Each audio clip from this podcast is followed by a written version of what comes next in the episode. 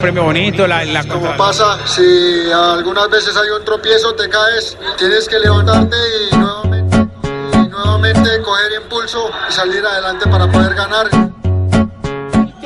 y se abre la sala.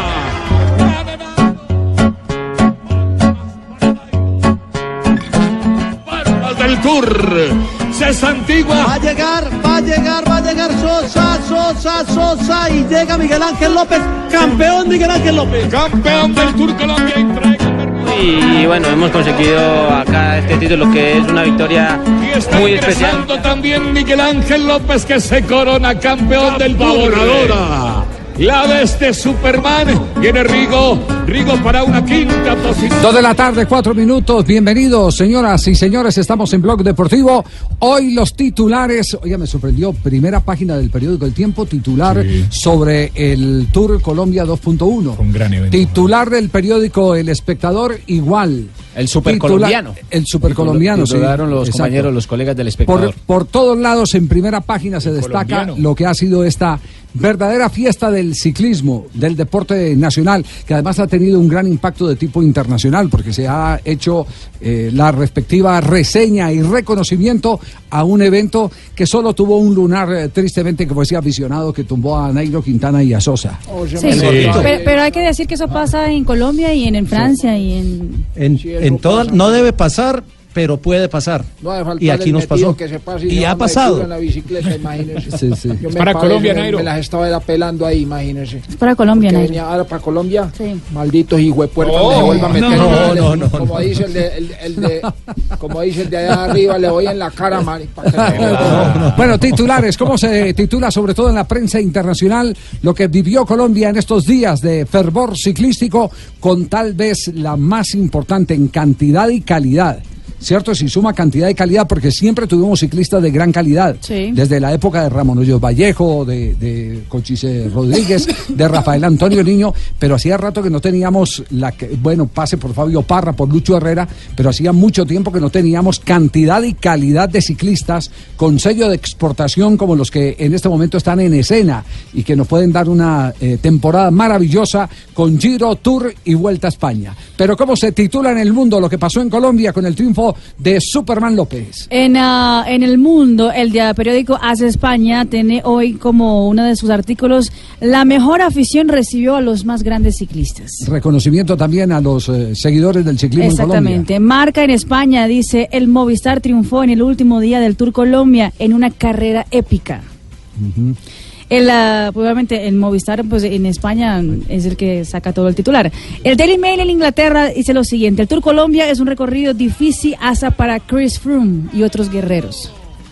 Palmas para Nairo. Gaceta de los Sport en Italia dice Tour Colombia reingresó con grandes aficionados en la agenda internacional. L'Equipe en eh, Francia dice el Tour Colombia. Nairo Quintana terminó con magnífica carrera en el primer año con éxito del Tour en Sudamérica. Y yo titulé así, palmas para Nairo, aplausos para Superman. Ah, ese juego de palabras me quedó bueno. Sí, me sí, me sí, pegué de la frase de Rubencho. La primera parte de Rubencho, palmas para Nairo y aplausos para Va a Superman. llegar, va a llegar, va a llegar Sosa, Sosa, Sosa y llega Miguel Ángel López, campeón Miguel Ángel López. Campeón del Tour Colombia, entrega en Bernal también en solitario, se quedó colgado. Entra Sosa primero. Y está ingresando. Campeón por cuatro segundos a propósito. De chanclas y al lado y la en la mano. Bueno, lo, lo- lo cierto es que hay una frase con la que se ha titulado las eh, primeras declaraciones que da el campeón del Tour Colombia 2.1, eh, Superman López. Nadie atacó, por lo tanto no, no tuve dificultad para ganar. Ese es el resumen. Eh, ¿De verdad lo respetaron tanto? A Sosa le faltó agallas. ¿Cómo definir esa explicación? Lo, lo que pasa, eh, Javier, es que los ataques se dieron desde abajo, primero con el, con el chico costarricense Kevin Rivera, luego ah, el español eh, eh, Sevilla, luego atacó a Nacona, que estaba preparando un contraataque de Nairo. Entonces, ataques sí hubo. Lo que pasa es que los que estaban más cerca en la general eran Iván Ramiro Sosa y Daniel Felipe Martínez, eran los llamados a atacarlo. Martínez no, no tuvo con qué atacar a López, pero Sosa sí lo movió. El problema fue que Sosa puso pie a tierra cuando, cuando el incidente con el aficionado y perder el ritmo de carrera cuando un ciclista va lanzado en el ascenso, le costó volver a montarse en la bicicleta, llegar a la rueda de Miguel Ángel y ahí perdió tal vez el Ahí se impulso va para atacarlo. acercando Superman. Detrás ¡Venga! Viene la Mujer Maravilla, Aquaman, todo de Superman. Es impresionante, nunca visto. Superman. López, el campeón del segundo Tour Colombia Viene el hombre 2.1. araña. La verdad que sí, yo creo que hemos empezado el año pues con pie derecho gracias al, al trabajo del equipo y, y, bueno, hemos conseguido acá este título que es una victoria muy especial ya que nos vemos rodeados de toda la afición de la gente y, con mucho cariño. Bueno, yo creo que es especial ganar acá en Colombia y, y sobre todo pues eh, la gente que hace esto un gran, un gran espectáculo. Sí, sí, sabíamos que iba a ser una etapa muy fuerte, que se iba a decidir todo aquí también, pero ya sabíamos que se definía por pocos segundos como el año anterior. Sí, sí, para mí, para todo el equipo, yo creo que hemos empezado el año muy fuerte, yo creo que todos los muchachos del equipo están motivados y hemos trabajado bastante fuerte porque bueno, ya ha ganado mi compañero Isaguirre en, en la Valenciana, luego Una, Luis la gente que- pues muy emocionada, estar aquí en mi tierra me, me llena Oiga, algo hay, de- hay, hay un eh, eh, fenómeno de comunicación eh, más eh, brillante que Rigoberto Urán. No, se dieron, no, se dieron cuenta mejor cuando sube a, cuando sube a el la tarima el todo, todo, la gente se enloquece con Sube el rating. Sube el rating. Sí, del cuento. eh, la gente sabe, no me a mí que acá. Algo, algo que no hacían sino los cantantes, eso de arrodillarse en la tarima, y, y lo hizo en todas las etapas, las dos veces que se puso la camiseta naranja y ayer al cierre en, en No, yo, que la yo, que, que sí. recuerde, que yo recuerde en eh, el ciclismo colombiano solo un eh, eh, pedalista tenía más o menos ese ese perfil de, mamador de gallo. Eh, Cochise y bueno y otro más, eh, Luis H. Díaz, que eran mamadores y de gallo por naturaleza. colombiana. Sí, sí, y en su momento Marlon. Pérez también. Sí, sí, pero pero Cochise y Luis H. eran un- eran un cuento. No, y Montecristo también con ese subía también. No, Ah, no, pero es otra cosa, perdón, no. Aquí está Rigoberto Urán. Eh, sí, no. Ganado hoy la clasificación por equipo, yo creo que es un premio bonito, la, la Contralor, algunos días de líder y Daniel en el podio, yo creo que es una- un buen inicio y más en esta carrera que es una carrera en Colombia, pero que hay mucho nivel. Hay un gran espectáculo, la gente lo disfrutó mucho y también nosotros, especialmente yo disfruté mucho ver tanta gente hoy, es muy, muy emocionante en estas Eh, palmas. sí, me me sentí muy emocionante, pues muy emocionado ver la gente en las calles, eh, cómo respondieron de bien y, y la verdad que me dan ganas de llorar.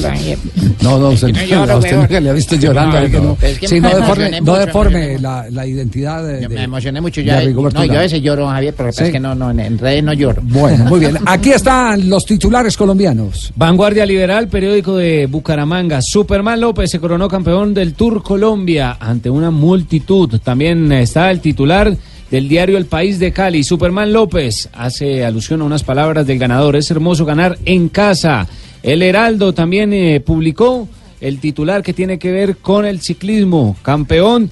El corredor Superman López lo hizo Así en es. Antioquia. Nuevamente un colombiano se alza Vamos. con el título.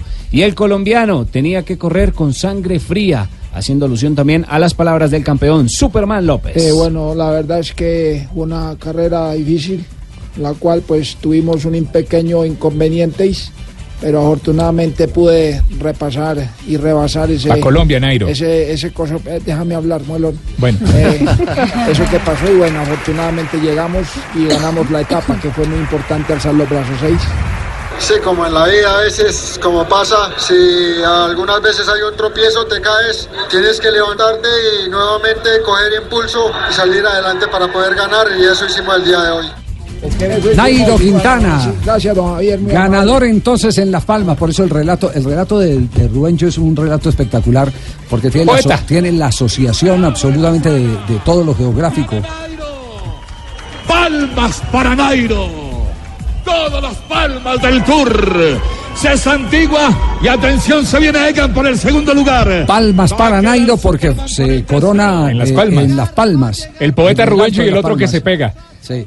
Bueno, aquí están, aquí están entonces los trinos eh, para ir cerrando todo este apoteósico momento del ciclismo colombiano que nos eh, da el abrebocas de lo que puede ser tal vez una de las más históricas temporadas en el ciclismo internacional con Giro Tour y Vuelta a España. Arranco con trino de gratitud. Frum, como está escrito, muchas gracias por el bienvenido tan impresionante durante el Tour Colombia 2019. El, Eh, Es, un momento. Claro, quería, era una coma, claro, Ah, quería andar un poco mejor en la carrera. Por eso estoy seguro que el tiempo aquí va a ser importante para la temporada. Tengo ganas de volver a Colombia pronto y muchos eh, corazones, amarillo, azul y rojo, y también eh, muchas eh, gracias. Nairo Quintana también trinó y dijo lo siguiente, feliz de alzar los brazos en un puerto tan importante del ciclismo colombiano. Gracias Antioquia por todo el cariño. Gran trabajo. Felicitaciones. Y el campeón Superman López escribió mil y mil gracias Medellín, solo gracias, me quedo asombrado por tanta pasión y cariño por el ciclismo. Lo logramos, gracias compañeros.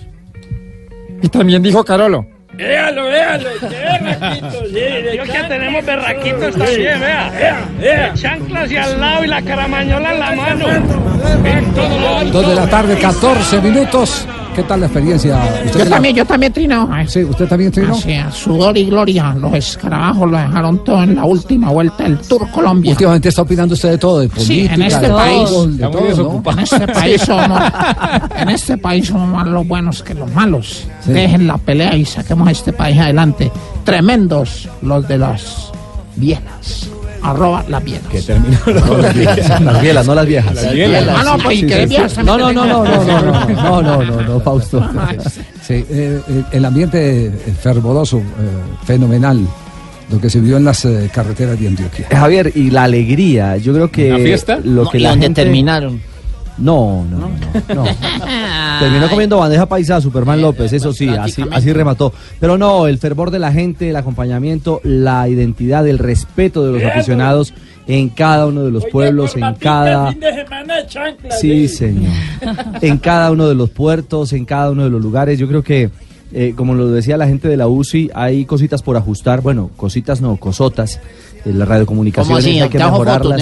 fotos, Por, ¿no? por ejemplo, yo, eh, y, y lo digo desde todo el corazón porque yo soy polocho, Ujú. eh, faltó acompañamiento en la cabeza de carrera de, de- de las motos para evitar que la gente incidiera. Para abrir un poquito más, sí. la Se ponían enfrente Y a hay, veces. pero a ver, eh, eh, eso lo analizábamos y realmente es muy fácil de hacerlo. Mm, usted puede utilizar dos motocicletas eh, de gran cilindraje, de esas de la policía. Claro, y va abriendo el camino. Va abriendo, eso sí, eso rompe rodillas. Es el riesgo, Es lo claro. que hacen los franceses. Pero toca hacerle, ¿cómo Es toca cierto, hacer? mi general. Sí, sí, señor, Eso ¿cómo hay que- eso hay Yo que también soy polocho Sí, como lamentablemente Javier. sí. Porque Y van, también 100, quiero decir van a faltó. 100 o a 50 metros o menos del- de, de los punteros Sí. y van barriendo como unas barredoras por... No hay, como no hay vallado para 10, 12, 15 kilómetros, van barriendo y eso La, evidentemente... la experiencia dice que la gente no se mete. Ujú. Sí, eso es como cuando en el estadio, eh, el- el- el- en la cancha, eh, la mejor protección es cuando hay perros policías.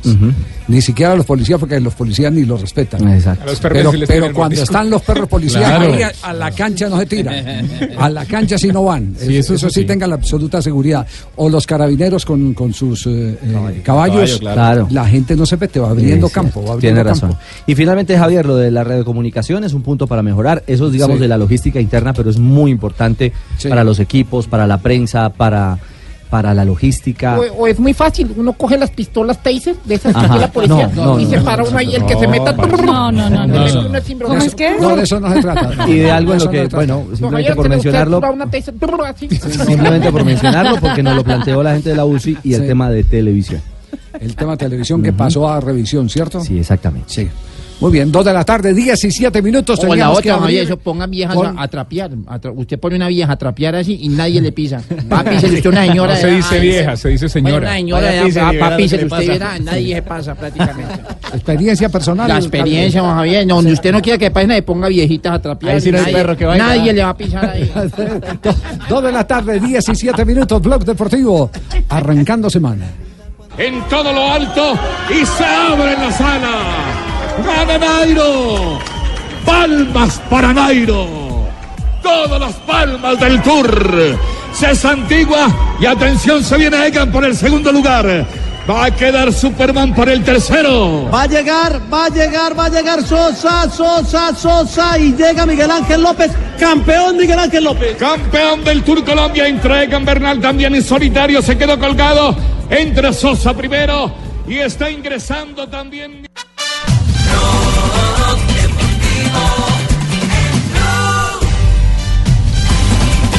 Tenemos las 2 de la tarde, 20 minutos. Nos metemos de lleno en el torneo profesional colombiano.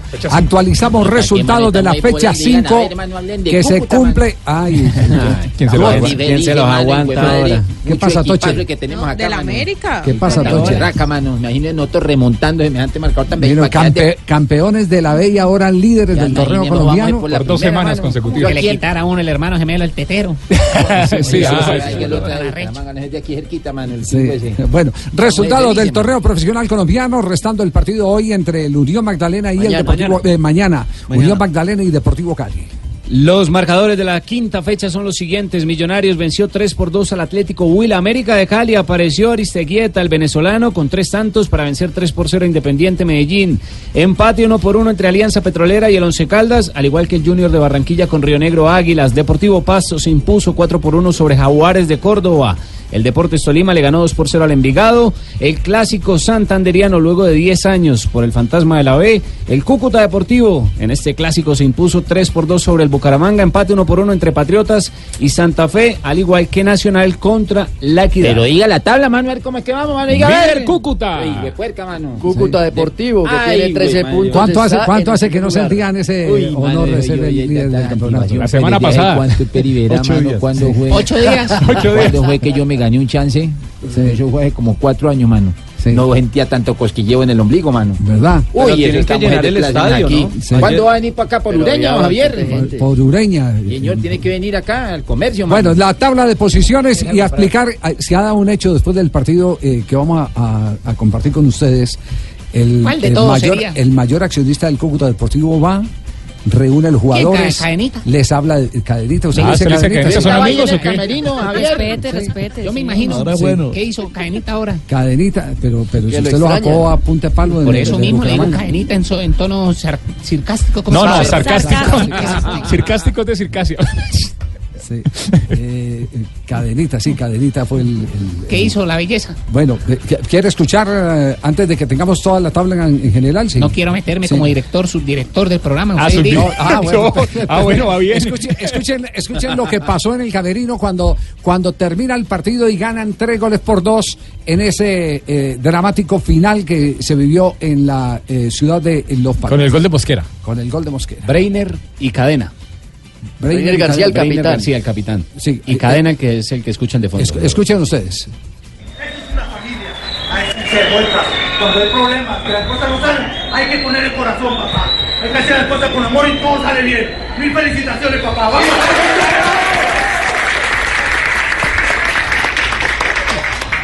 Fue el presidente antes del partido. Él nos había manifestado que había un premio, y cuando ganáramos.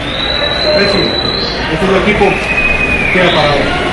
Ya ustedes me vieron exaltado, pero así es que hemos, así es que vivimos esto. esto es lo que Este ya es cadena, el que este es nos gusta, eso y la pasión lo mismo hace, hermano.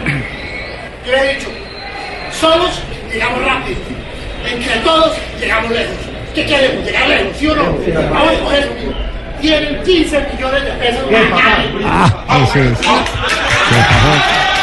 15 millones para el grupo. La dio toda, para cada ¿no? jugador. Como a 50 mil pesos cada No, uno. para el grupo. Para el grupo. Si son 30, ya 500 mil pesos. No, ojalá. Pero bueno, Como a pues. 50 Pero ya hay a los jugadores cambiándolo ahí Pare, en pare- por pare ahí porque, pare ahí porque nos montamos en lo de cadena y después viene Méndez, el técnico, el Gallego técnico que, que, que también, eh, el gallego Méndez, el ex eh, jugador de San Lorenzo, que también eh, eh, echa su discurso. Ojalá 50 Sí. lucas le alcance por una peluca. A ver, escucha.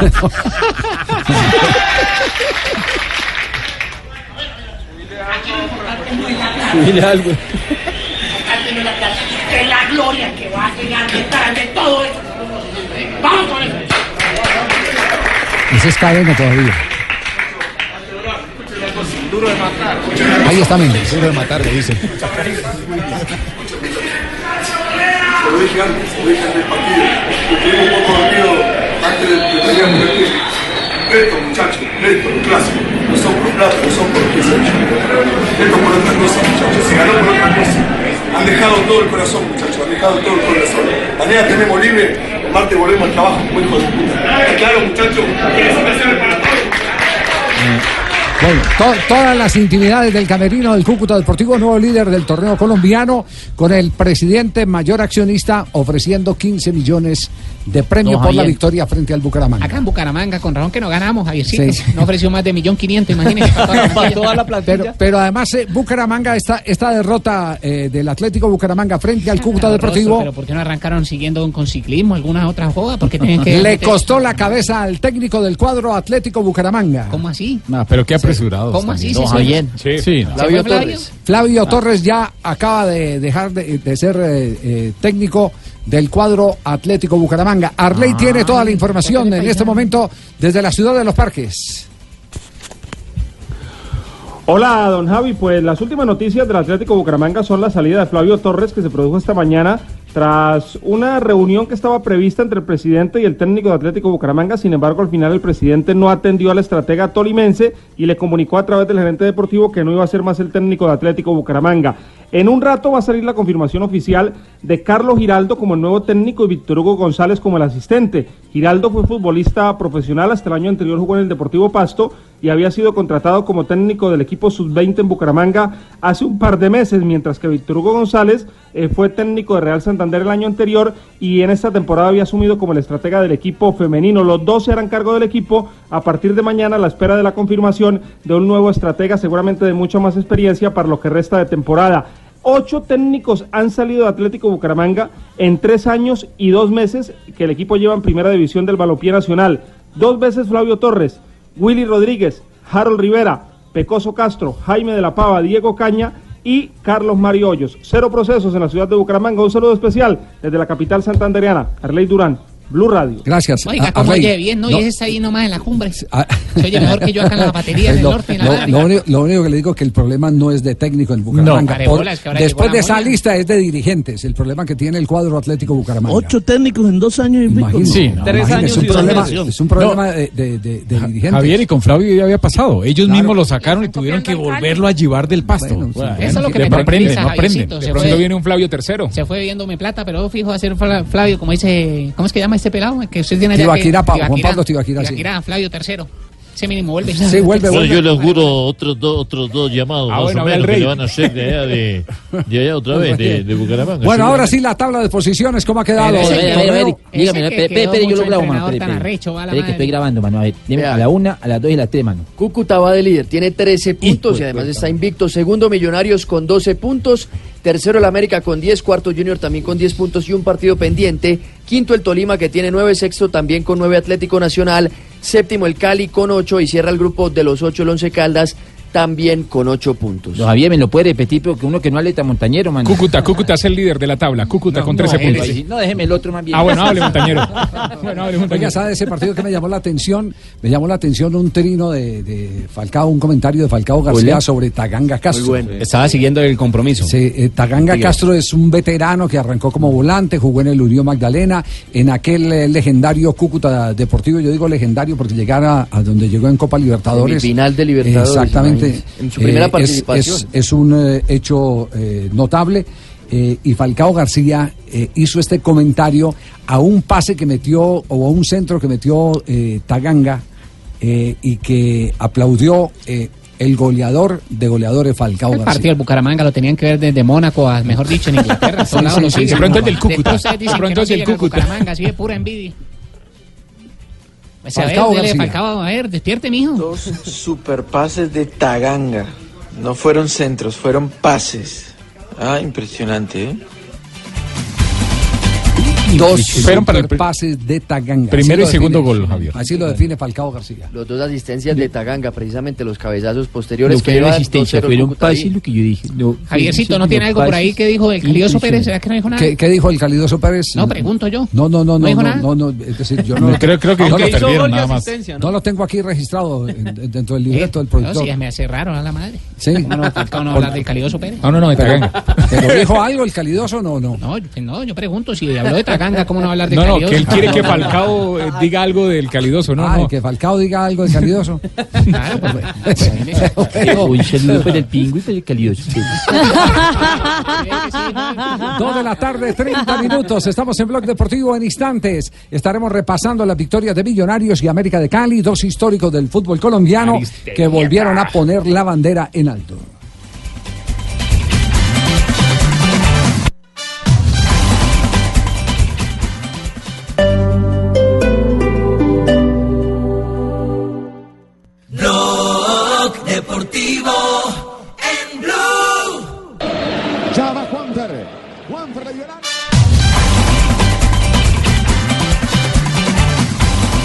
Dos de la tarde, 35 minutos. Atención que en este momento hay emergencia que está involucrando a los jugadores del Liverpool en Inglaterra. ¿Qué es lo que está pasando en este instante, Marina? Pues Javier, en ese momento hay cinco jugadores del Liverpool. Recordemos que el Liverpool estará mañana en acción por la Liga de Campeones, enfrentando nada más y nada menos que el Bayern Múnich de James Rodríguez.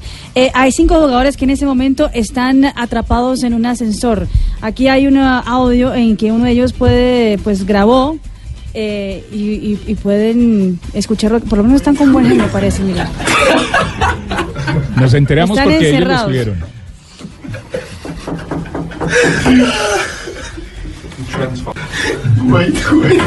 Atrapados en el ascensor. Hicieron un, eh, eh, una historia en Instagram, eh, la tuvieron que bajar rápidamente. Mira, Roberto Firmino, está Jordan Henderson, Andy Moreno también está por ahí. Eh, son cinco de ellos que están atrapados en el, en el ascensor eh, pues, del hotel de concentración y en ese momento están tratando de averiguar qué pasa con los jugadores. Por primera vez la Aquí, ya vamos a meterlo otra vez. Es que Ojalá, ojalá el Sí, equipo sí, no sí. descienda. Está en este momento entonces atrapados cinco jugadores del Liverpool en el ascensor del hotel de concentración. Sabe que yo me lo tomaba Sí. de cierta manera en broma hasta que vi un especial que sacaron en Caracol Televisión. Pero bueno, no están asustados, por lo menos, don Javier. Esa risa nerviosa. Es, risa nerviosa, no es risa de, de Sí, chistoso, sí, es risa nerviosa. La cara de ellos Eso es, es de, algo ¿no? nervios, sí. sí, Eso sí, es- sí, sí. ¿Cómo, así que usted lo haya tomado en broma? ¿Por qué? Pues porque siempre uno juega o pues el, cuando uno entra en un ascensor es- la gente empieza, ay que se va a caer, que se va, vamos a quedar atrapados. Y de cierta manera yo me lo tomaba en broma, o sea, algo jocoso, hasta cuando vi un especial de lo grave que puede ser eso. Muy delicado, claro. Lo delicado que puede ser. Una caída en un ascensor, una caída grave, y la cerrada no tanto. Ellos están encerrados. Sí, pues si uno tiene claustrofobia y esa cosa sí Exactamente. es más La, cerrada La ya. caída, sí, olvídese que la caída es, eh, es eh, dramática y puede resultar fatal. Ahí lo importante es saber manejar el, los nervios. Pero hay titulares en este momento de la prensa eh, Lo- eh, para identificar el momento. Pues ¿no? el eh, diario Marca eh, pone el video de los jugadores atrapados y los jugadores de Liverpool atrapados en un ascensor. Ya voy a ver si en la prensa inglesa están ah, hablando de algún tipo de bomberos o alguna cosa para poder Marca, adentro. Marca fue la única que alcanzó a tomar la historia de uno de ellos porque ya las bajaron de sus de sus Instagram. Sí, ya sí. revisamos con, con Marina todas las cuentas de, eh, que estaban publicadas y Marca fue la única que la alcanzó a grabar y aquí la tenemos en Blue Radio. Entonces, entonces eh, quedamos a la expectativa a ver eh, qué sucede con los jugadores del Liverpool que tiene compromiso esta, esta semana. Mañana, sí. Contra el Bayern Múnich por Champions. Mañana frente al equipo de James Rodríguez. Que el- se perfila para ser Múnich. titular, además. Sí, James, que entre otras cosas ha dado declaraciones, eh, James Rodríguez, en las que eh, evi- evidentemente eh, identifica al Bayern Múnich como se tiene que identificar un equipo de ese poderío como un grande. El Bayern es un equipo grande y en los partidos grandes rinde. Entonces estamos eh, muy motivados para el martes hacer un, un gran partido. El Champions League, el Bayern en Champions League casi siempre está bien y bueno, yo creo que hay que hacer un muy buen partido.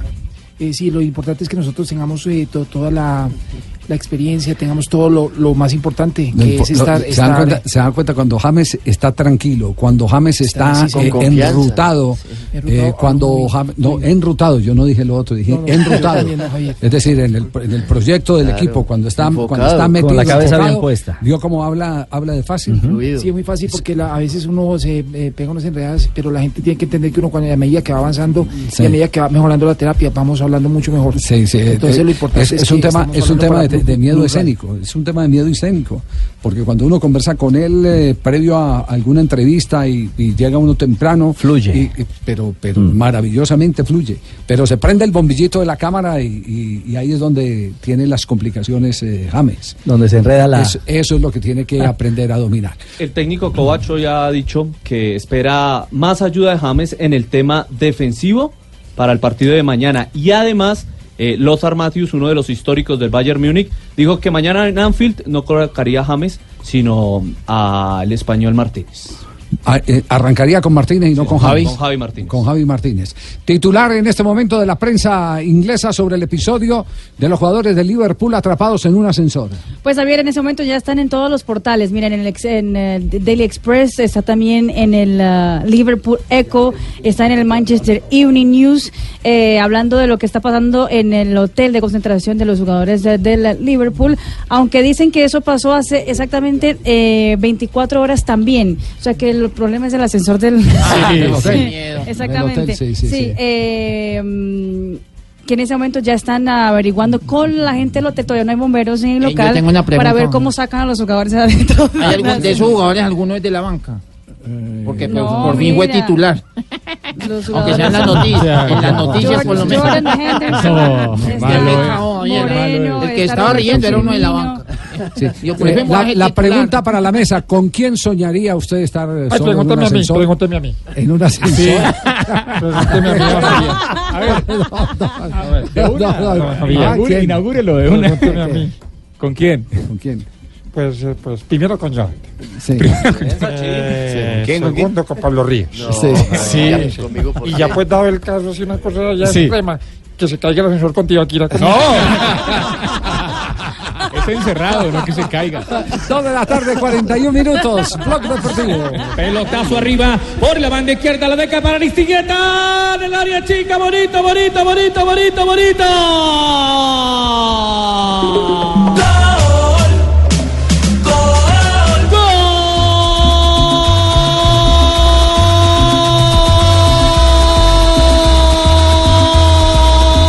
Le vino por boca y nariz la cuota goleadora al eh, venezolano y ya era hora después de tantas oportunidades que no había podido definir, ¿no? Contra Junior, pero ya lleva siete goles en Sí, cinco le partidos. sirvió el rosario que le vendí, Javier. ¿Verdad? Ah, no digas, Hans. Hans. Le di uno bendecido. ¿Para Sí. quién es? De la basílica. Yo se lo di el día que vinieron al exorcismo ese. Primer venezolano que hace una tripleta en el fútbol Imagínate, colombiano. y le un sirvió la confianza que le dio el Pecoso. Yo, yo creo que todo está pasando por el Pecoso Castro. Bueno, eh, eh, yo lo digo, lo, lo digo también eh, advirtiendo que eh, el Pecoso Castro es mi ídolo. Cierto. Soy hincha del Pecoso Castro. Pero es que si uno mira, la, Soy si uno mira pecosista. la nómina es pura mano de entrenador. Pues, eh, la misma nómina con el Deportivo Cali, que sale campeón Pura con el mano Deportivo Cali, entrenador. una nómina de, Con el, de el pelados. kinder del Pecoso. El kinder, que es un kinder, eh, o era un kinder, el kinder del Pecoso. La mayoría de esos jugadores los vendieron después, eh, terminaron siendo Preciado. Y ahora agarra este desahuciado América de Cali porque cuando lo agarra estaba desahuciado y lo mete en la pelea el Pecoso Castro. El Pecoso Castro eh, creo que nadie le puede discutir los méritos. Estuvo por el Will un rato y lo tuvo en los primeros lugares. Y ahí fue que puso a jugar a Caicedo, Estuvo, estuvo en el Deportivo Cali, va y sale campeón con el Deportivo Cali. Ahora va a la América de Cali y pone a la América de Cali a ser nuevamente protagonista. Es que lo de Fernando Pecoso Castro de verdad eh, tiene mucho mérito. El, el equipo puso todos los 90 minutos la condición. Somos locales, hay que poner condición. El rival siempre tiene que sacar del piso.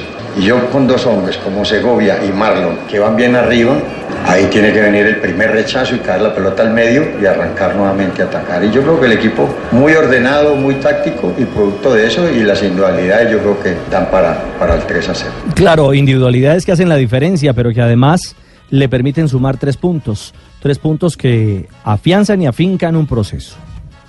Entonces, cuando hay un triunfo, ese es un respaldo para el equipo y para el técnico, porque está acertando, está acertando. Y eso es lo que vamos buscando, ¿no? Vamos buscando en el trabajo de la semana. Y le digo, no es solamente los que entraron que, que jugaron bien, ¿no? Afortunadamente hay una buena, ¿qué le digo yo? Un buen ambiente dentro del equipo y entonces eso para uno es muy positivo, ¿no? Porque por lo menos uno hay veces que mira para un lado no tengo cómo hacer un cambio, no hay. no, aquí no, aquí no, hay, aquí no hay problema. Yo creo que eso es producto del trabajo y el profesionalismo y la seriedad con que están trabajando los muchachos. Esa, sobre esa tripleta habló Fernando Aristeguieta, que marca, además de su primera tripleta en el fútbol colombiano, la tercera que marca en su carrera deportiva, porque ya lo había hecho en el año 2012 cuando estaba con el Caracas de su país y ahora lo hace con el América de Cali. Goles son un trabajo colectivo, me ha tocado meterlos a mí, pero, pero esto es de todos. Este, puede sonar a cliché, pero es así. Este, un equipo es un, es un sistema que trabaja para meter, para meter goles independientemente de quién, de quién los haga. La meta es entrar ah, dentro de los ocho y después, a partir de ahí, pensar en entrar en la final y después pensar en quedar campeón. Pero la primera meta es entrar dentro de los ocho. Y yo pienso que fue un partido muy completo. O sea, tuvimos muchísimas ocasiones de gol. En el primer tiempo, el poste de Segovia. Daba la sensación dentro de la cancha que en cualquier momento podíamos hacer otros goles y, bueno, fue un, fue un partido yo creo que muy, muy completo. 94 goles en su carrera que arrancó en el 2009. ¿Y cómo está en la Javier. tabla de goleadores, Aristeguieta? En el fútbol colombiano, el venezolano es el líder con siete tantos. Segundo aparece Ricardo Márquez de la Unión con cinco. Jonathan. Agudelo con cuatro tantos. El jugador del Cúcuta Deportivo, al igual que Germán Ezequiel Cano y. Dineno del Deportivo Cali. Para que sepan todos, tuvieron que recurrir a un venezolano para Ah, que les salvara el equipo. Hay otro jugador clave en el América que es Cristian Álvarez. El, Copito, el el argentino. el argentino. Muy bueno. Pito Álvarez. De los- mejores del partido. De los goles de Ariseguieta que decía Jonathan lleva siete, el América lleva nueve. Él ha marcado siete de esos nueve, los otros dos los hizo Carlos Sierra. Así que es figura, sin duda, de ese América Fernando Aristeguieta. Sí. ¿Y por los lados de Independiente Medellín huelga formó el técnico Zambrano o no? Qué tristeza, ¿Ah? ¿Sabe, Javier, que... Porque eh, ayer había hinchas furiosos en las redes. Sí. Uy. la Estaba muy berraco, Javier. Les que- Algunos les que- dicen, al- algunos dicen que es un cajón de los jugadores al entrenador, otros dicen que es pésima planeación del, del entrenador, otros dicen que es la inversión de, de los accionistas o del accionista mayor para conformar la nómina, pero en medio de todo eso, don Raúl, que es el máximo accionista, eh, ha asumido una actitud de tranquilidad y de hacer una evaluación valorativa antes de tomar cualquier decisión. Entonces, para Muy quienes aburrido, están esperando Javier. que lo saquen ya mismo, creo que se van a demorar un poquito porque ya el semestre pasado hubo un bajón del equipo en, en- en- mitad de torneo que también ya, ya le caían todos al técnico y terminó siendo finalista. Creo que va, va a demorarse la decisión.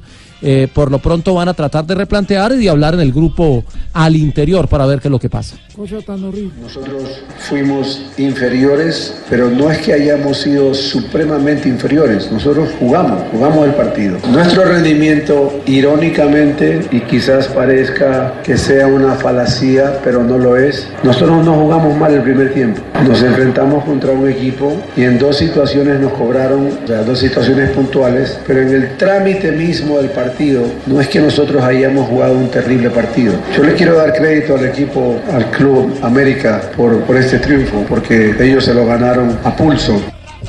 Eh, una cosa a favor del técnico Zambrano. El que le han desarmado el equipo poco a poco. Le lograron mantener a Cano, pero ese equipo lo han ido desarmando. La ida de Caicedo no, no la ha podido no. llenar. No, la ha podido No ha llenar. encontrado el complemento para Cano. Exactamente, no ha encontrado el socio eh, para Cano. En contra de él, que está? El que sus declaraciones desalentadoras hacia el grupo de jugadores, al admitir que era un equipo sin categoría, eso finalmente martilla en la cabeza de los futbolistas. Eh, el- en el momento de las derrotas es cuando usted más tiene que fortalecer la mente de, sus pupilos. Y eso no lo hizo Zambrano. Eso, eso es lo que está Sí, en contra en este momento del ecuatoriano. Ante una charla a los jugadores previo a un partido como estos que les diga, vamos, ustedes pueden, ustedes son buenos, ellos van a pensar, "Pero ¿cómo así? Sale a decir que somos malos y ahora aquí nos está diciendo otra cosa. ¿Algo de reglamento en, el- en ese partido? Le dejaron, sí, el árbitro fue Carlos Ortega, le fue mal, cinco puntos de calificación. Le dejaron de sancionar una pena máxima a Aristeguieta, una pena máxima a favor de América. La falta al minuto 73 de Elvis Perlaza. Muy bien. Yo le pondría cinco. Nos vamos a corte comercial, pero antes, ¿cuál es la pregunta de reglamento que tenemos antes de acceder a. Millonarios y su victoria, a la victoria del equipo eh, Cúcuta Deportivo? Ya lo hicimos. La victoria de América de Cali, eh, Mm. el No empate del Cúcuta, por Junior favor. frente al Águilas de Río Negro. Qué olor tan arrecho. Ya, eh, la, la- la cifra de empates. eh, La se- empatitis. sí, la empatitis eh, se destacó Fueron en esta cuatro. jornada. Cuatro Cuatro, empates. Y por la mínima diferencia. Todos uno, hepatitis. uno. Ah, Sí. Porque no es de la B. Bueno, la pregunta de hoy es, en fútbol, ¿de cuánto es la distancia reglamentaria en los tiros libres? Las posibilidades son estas. 7.15 metros, 9.15, máximo 9.15 metros o mínimo 9-15 metros. Esas son las cuatro posibles respuestas para la distancia en los cobros de tiro libre en el fútbol. Arroba Blog Deportivo para que participen. Han eh, participado 950 En Twitter. personas desde que arrancó el eh, programa. Pueden participar. Ya. Varía eh, de acuerdo a las circunstancias. Si quiere le doy resultados, adelanto No, resultados. yo digo reglamentariamente. Por ¿no? eso Sí, una claro, hay árbitros por que eso- las paran a 8 Va- metros. Varía de acuerdo a las circunstancias. Por eso una respuesta encaja. Sí, Ahí. varía de acuerdo a las circunstancias. Y le voy a poner un ejemplo eh, para que Sí. lo vayan pensando, no me dé la respuesta. Eh, ¿Cuántas veces eh, en un eh, cobro en corto, dentro del área donde hay, no hay 9-15 a- a- a- hacia la raya de gol, eh, se tiene que variar eh, la posición de la pelota?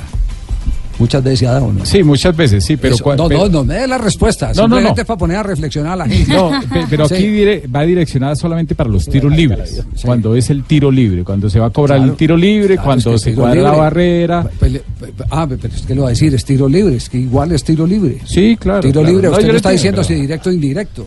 Es tiro libre. Sí, claro, tiro libre A mí, directo. me tocó, a mí me tocó ver a Amadeo Carrizo con Millonarios, Sí, la barrera parada en la raya de gol y él por delante de la barrera. Claro. Me tocó ver esa, esa Hay- hay circunstancia. unas circunstancias, sí. Hay Esa va para otro día de preguntas. Ah, sí, no, Claro. para otro día de preguntas. Ay, bueno, yo también va para otro día. otra Y pregunta. hay una pregunta de un oyente también. Sí. Yo tengo otra Una pregunta de, de un oyente, esa sí la respondemos antes de ir a comerciales. Ah, de una, ok. Aquí ¿qué está, dice? Aquí está la oyente, fue a ver el partido de Atlético Nacional y nos dice, por favor, preguntarle a Rafael Sanabria. Se llama Flores Nata 23. Dice, "Mm, estuve en el partido Nacional versus La Guaira y tengo una pregunta para eh, Sanabria. Hubo un momento del partido en el que se cayó el banderín en la esquina sur con Occidental. La jugada siguió y fue una llegada de gol para Nacional. Mi pregunta es, si en esa jugada Nacional hubiese hecho un gol, ¿este valía? Vale aclarar, la llegada para Nacional fue en Norte. Hay que mirar las circunstancias por la cual eh, ese banderín no estaba. Porque muchas veces, eh, si eh, simplemente no está el banderín y entonces le invalidan el gol al equipo, entonces el equipo defensor o el banco que está ahí van y quitan el banderín cuando van a un ataque, un contraataque del, del equipo rival y entonces el árbitro tiene que invalidar. Hay que mirar las circunstancias. Sucedió en la Copa América del 2015 en Chile, en eh, aquel famoso partido de la controversia entre Chile y Uruguay, donde por la celebración de uno de los goles fueron y arrancaron el banderín de Oriental con la zona norte, los árbitros no se dieron cuenta y lo que siguió de ahí para arriba, que terminó en, en un triunfo de la gente de Chile, eh, no valía. Y eh, af- afortunadamente nadie reclamó para ellos. Entonces la re- respuesta la, para la la- señora- la respuesta hay que mirar el el contexto de cómo fue que cayó y- o tumbaron ese banderín. Si ese banderín lo sacaron a propósito o, si ese banderín fue acción de juego. Si es acción de juego, es una jugada normal donde debe terminar. Si lo sacaron a propósito, entonces hay que castigar. Rafa, que- pero sin lo hizo. importar el ítem que ella dice que el banderín está en un costado y donde se ataca es el otro costado. Hay, hay, que, hay que buscar por eso. Las ¿Cómo fueron las circunstancias? sí, ¿Cómo fue? Si Sí. el banderín cayó accidentalmente. O lo sacó si- un rival o un o- recoge o no lo- bolas o para no lo pusieron, alguna vaina. sí, eso, eso- Sí. eso depende. Yo tengo otra pregunta. Muy Ella bien. nos está No, escuchando y contesta, fue en acción de juego, dice acá, acaba de escribir. La pregunta bueno, es la bueno. siguiente. Ah, ¿tiene pregunta? 2.52. Gracias, ¿Cuál, Nata. es- ¿Cuál es la pregunta? En un partido de presos, ¿hay tiro libre? Bien, Rafiña.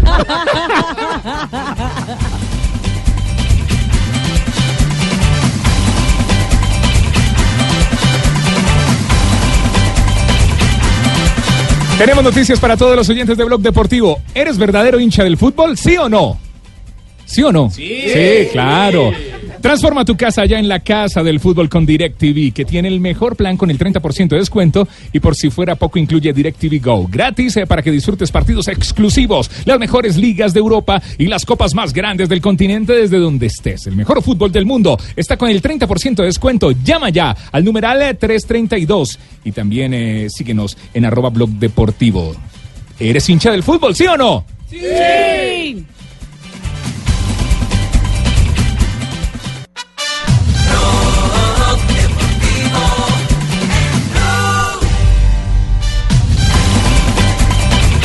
Dos de la tarde, 55 minutos. Hubo bochinche, ¿no? Hubo bochinche en eh, la ciudad de eh, Barranquilla. Barranquilla. Fabio, en Sí. el partido entre el Junior de Barranquilla y el cuadro eh, Águilas de Río Negro. ¿Cómo es la historia del bochinche, de la pelea que involucra al mayor accionista de Río Negro?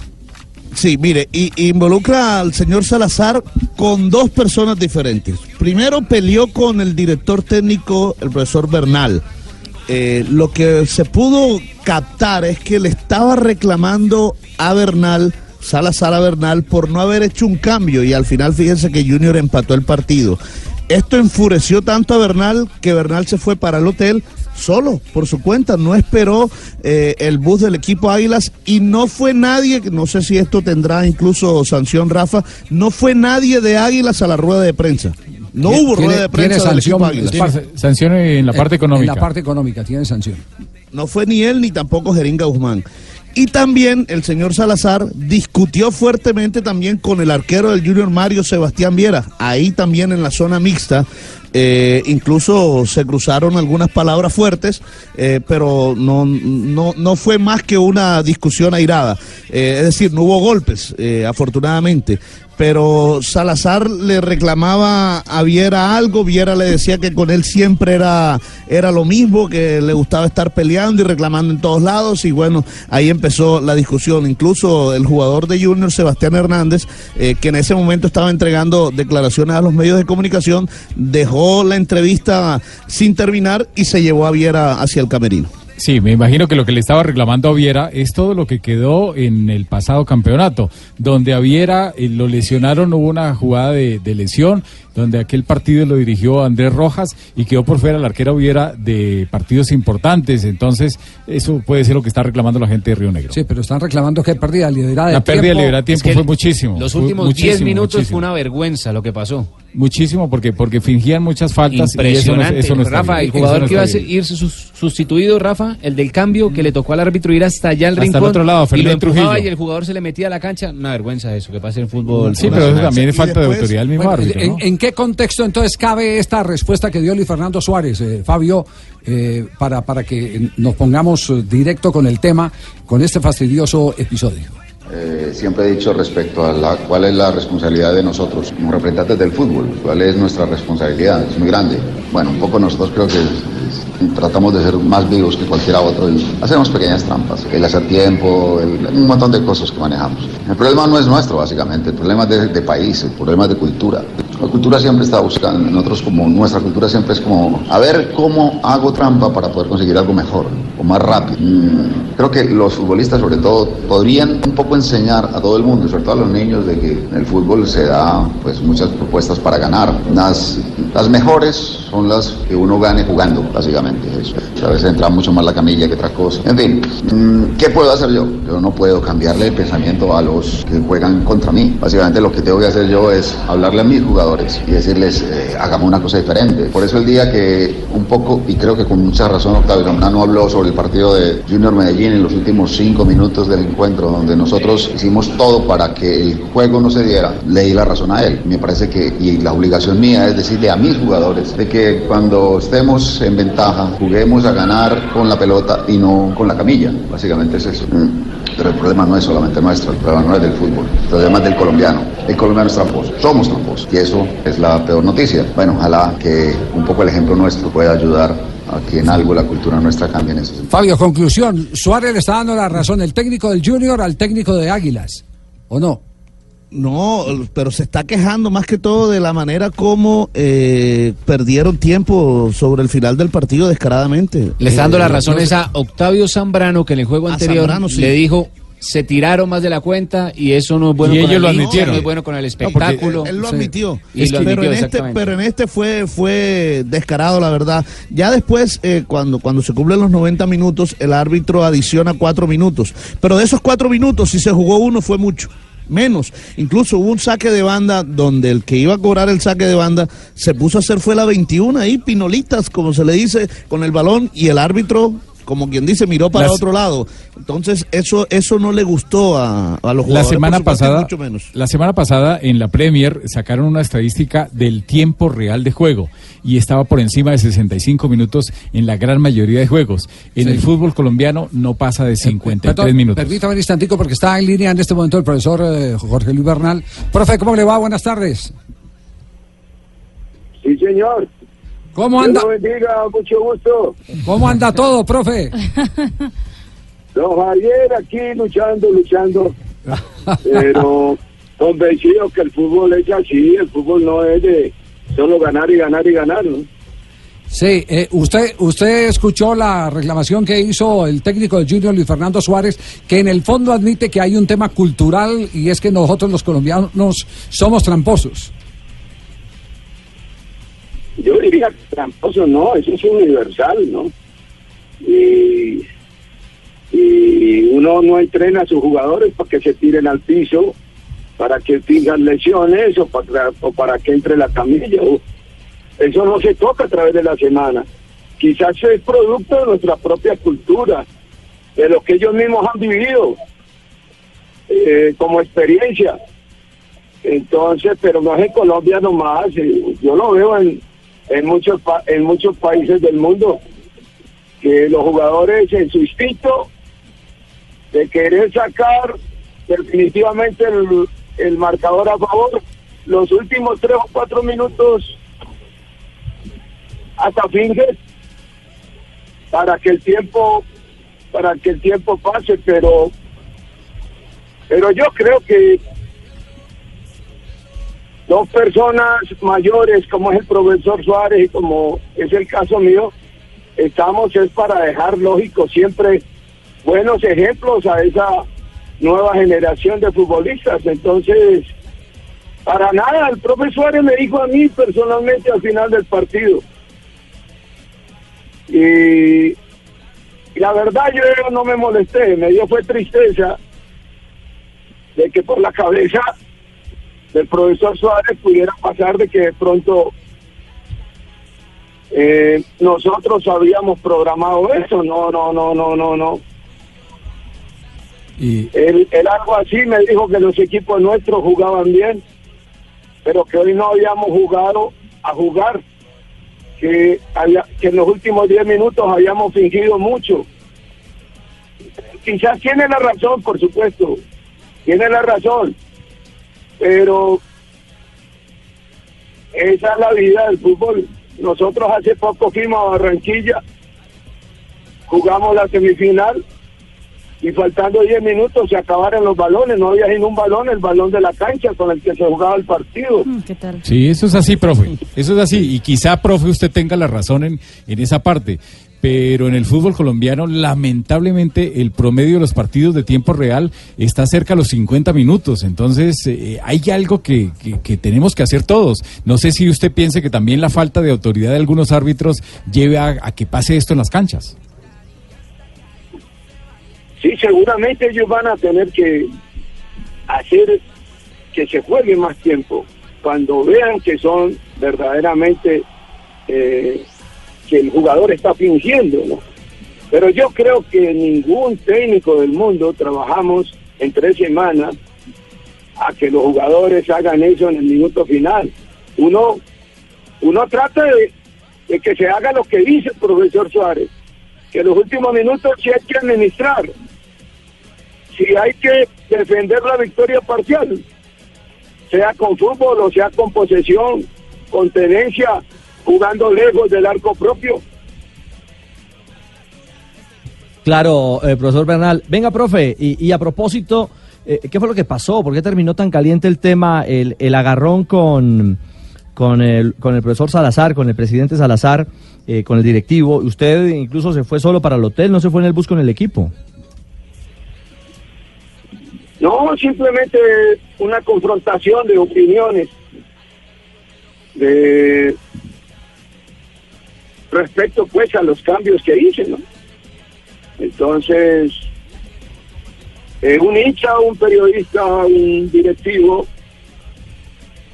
eh, quizás puede opinar diferente a como piensa el técnico, ¿no? Claro. Entonces, yo hice en la parte complementaria, ordené tres cambios y los tres cambios fueron de tres delanteros. Es lo que yo estoy acostumbrado, es lo que siempre he vivido. Usted, don Javier, que nos acompañó en Copa Libertadores, recuerda que siempre el partido lo remataba o Pajoy o Víctor Cortés, jugadores rápidos que en un momento dado aprovecharan como, como quise el sábado los espacios que regalaba Junior en su sistema defensivo. Ellos atacaban todo, dejaban de esto más como propicio. No, de, de eso. de- Cuando en el Tolima sacaba yo a Andrade y metía a Ceará, por ejemplo, en el 2012, ¿no? Claro, de eso, de Eso- de eso no hay ninguna duda. Si, si hay un, eh, un técnico que en sus equipos tenga una identidad del fútbol de ataque es eh, eh, eh, el profesor Los Bernal. equipos de Bernal. Los equipos de Bernal son, son eso, esos son los equipos de Bernal. Ahora, la, la pregunta es si ya se tomaron la valeriana eh, los dos, porque como a, a Fernando Alazar se le sube tan, tan fácil eh, la neura. Y nosotros nos hablamos en el avión el otro día, ¿no? Yo eh, simplemente hubo la confrontación de opiniones y quizás se subió la voz, parte de gustos, pero pero no, no, no, no, no como alguien me dijo que le llamaron de otro medio, que era que había existido palabras de alto calibre y publicables acá en el eh, en el medio de comunicación. Yo realmente debo confesar, no estoy interesado. Algún día tendré que salir de Águilas Doradas, algún día. Claro. Aspiro que, que no sea tan pronto y si se presenta, pues tendré que salir con la frente en alto, convencido de que he trabajado con vocación y quizás eso me ayudará para encontrar espacio en otra institución o, o en el propio fútbol aficionado en Ibagué o dictando cursos, pero sé que mi vida no me deja, no me deja, no me, no me abandona pues para poder trabajar. Ajá. Es decir, que en las próximas 24 horas no espera carta de despido. No, yo, yo esta mañana trabajé común y corriente y, y, y existe, existe la mayor disposición de todos los jugadores, directivos, eh, en pro de estos próximos dos partidos. Jugamos el sábado contra el América, que está jugando muy bien, y jugamos contra Medellín, que es un equipo grande. Es un equipo grande. jugamos- tenemos dos partidos pegaditos, sábado y miércoles. Vamos a ver, Dios quiera, que saquemos un puntaje bueno para regresar a ese grupo de, de privilegiados que son los, los ocho, ¿no? Perfecto. Profesor Bernal, nos queda muy claro entonces todo este tema. Le agradecemos mucho estos minutos que nos ha regalado y, y- aquí lo que hay que hacer es una cruzada. Yo, yo creo que Neo va a tener que eh, eh, hacer mucho eh, las divisiones inferiores. Yo le digo por lo menos a nivel de selección Colombia que uno de los grandes vacíos que teníamos en las divisiones inferiores era que ni, no- ni comíamos chicle en el himno nacional y, y ni nos sabíamos el himno nacional. Ya por lo menos cuando forma una selección juvenil de Colombia ya vemos que ponen la mano en el pecho y, y cantan todos. Lo entonan. Exacto. Esperemos que ese mismo proceso también se cumpla a nivel de el respeto por el espectáculo. No cabe la menor duda. eh, hoy unos acusan, pero esos mismos que acusan hoy también han sido acusados en el, el pasado, Sí, como lo está confesando el, el técnico Luis Fernando Suárez. Así que un abrazo, muchas gracias, profesor Bernal. Dios los bendiga, muchas gracias. Muy Muchas amable. gracias. No, y hay otro detalle. Cuando la ley está, hay que hacerla cumplir. Entonces, el reglamento contempla que si el jugador pierde tiempo, que si el jugador no quiere salir a tiempo, que si el jugador está fingiendo, que si el jugador mm, retrasa. Pero, Rafa, tarjeta, usted, usted recuerda, tarjeta, pero tarjeta. usted recuerda que hubo una época en el fútbol colombiano, hace 10, 15 años, que se trajo eh, eh, ese manual donde al árbitro no se podía rodear, el, el que perdía tiempo era amonestado. Amonestado. Exactamente, era, era pérdida deliberada de tiempo. Todas esas cosas, todas esas cosas se, se metieron como correctivos en el, en el arbitraje. Se le exigió a los árbitros que cumplieran con ese manual. Y eso se, vuel- se fue olvidando como se Sí, van se olvidando todas las sí, cosas. volvamos se vuelve se vuelve a caer en el error y lamentablemente eso sucede. También se están demorando 18, 17 minutos para salir en el entretiempo. Los árbitros tienen que ser más drásticos, así como colocaron que los niños no pueden salir en los actos protocolarios con los equipos porque eso era un relajo. Todos los jugadores nadie le paraba bolas al acto protocolario ni al himno ni nada. Era una falta de respeto a cargando a los niños, mirando a ver quién se lo iba a recibir después. Todo ese tipo de cosas ya le, ya, ya le dieron tate quieto. ¿Quién Ahora era Pinto? Usted recuerda que era Pinto, el técnico de Millonarios, el que le prohibió a los jugadores Sí. que salieran, pero tenía otra filosofía. Jorge Luis Pinto decía que, que aparte de la distracción pendiente, en vez del partido, ¿dónde está la mamá para devolverle el niño? sí. Había una exigencia física que... eh, eh, ¿Los cansaba le- cargar? Claro. Cargando al niño. Sucedió Qué algo, horror. unas críticas se, se dieron con James Rodríguez en un partido de eliminatoria, si no estoy mal. Sí, sí. Bueno, de, de todo esto eh, tendremos que Ay, aprender no, todos no. los días. Y así Lo quiere que los estadios estén llenos, claro, lo único cierto es que por eso le cuesta tanto al jugador sudamericano el fútbol inglés en particular. Porque los ingleses no la soportan, maña. no soportan Les que le roben Un jugador en, en, en, en Barranquilla que hernió cargando a Fabito Poveda. No, no, no. Sí, Ah, sí, sí, pero- Cuando era mascota. Claro, No, no, no, no, no, yo, yo- salía caminando. No, no, pero, ¿Qué- pero- qué- pero, qué- Javier, a veces, a veces, a veces creemos que hemos avanzado, pero retrocedemos. Es decir, no, en serio, uno cree que ha avanzado y volvemos y retrocedemos. Cuando creemos que ya se ha solucionado, que ha mejorado el tema, mire, otra Retrocedemos de para tema. No, no, no. ¿Ah? ¿Cómo te parece? Bueno, 3 de la tarde, 12 minutos. Estamos en Blog Deportivo. El Río Negro Águilas. Vamos a celebrar, vamos a soñar, vamos a cantar, vamos a gritar.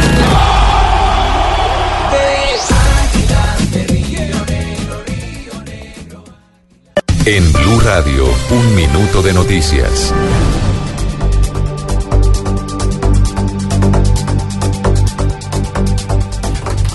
La tarde, 15 minutos, estamos en Blog Deportivo, les quedamos debiendo el minuto de noticias porque Juanjo Buscaglia está en este momento en Argentina y hacemos la presentación de Juanjo con este recuerdo de lo que ocurrió ayer.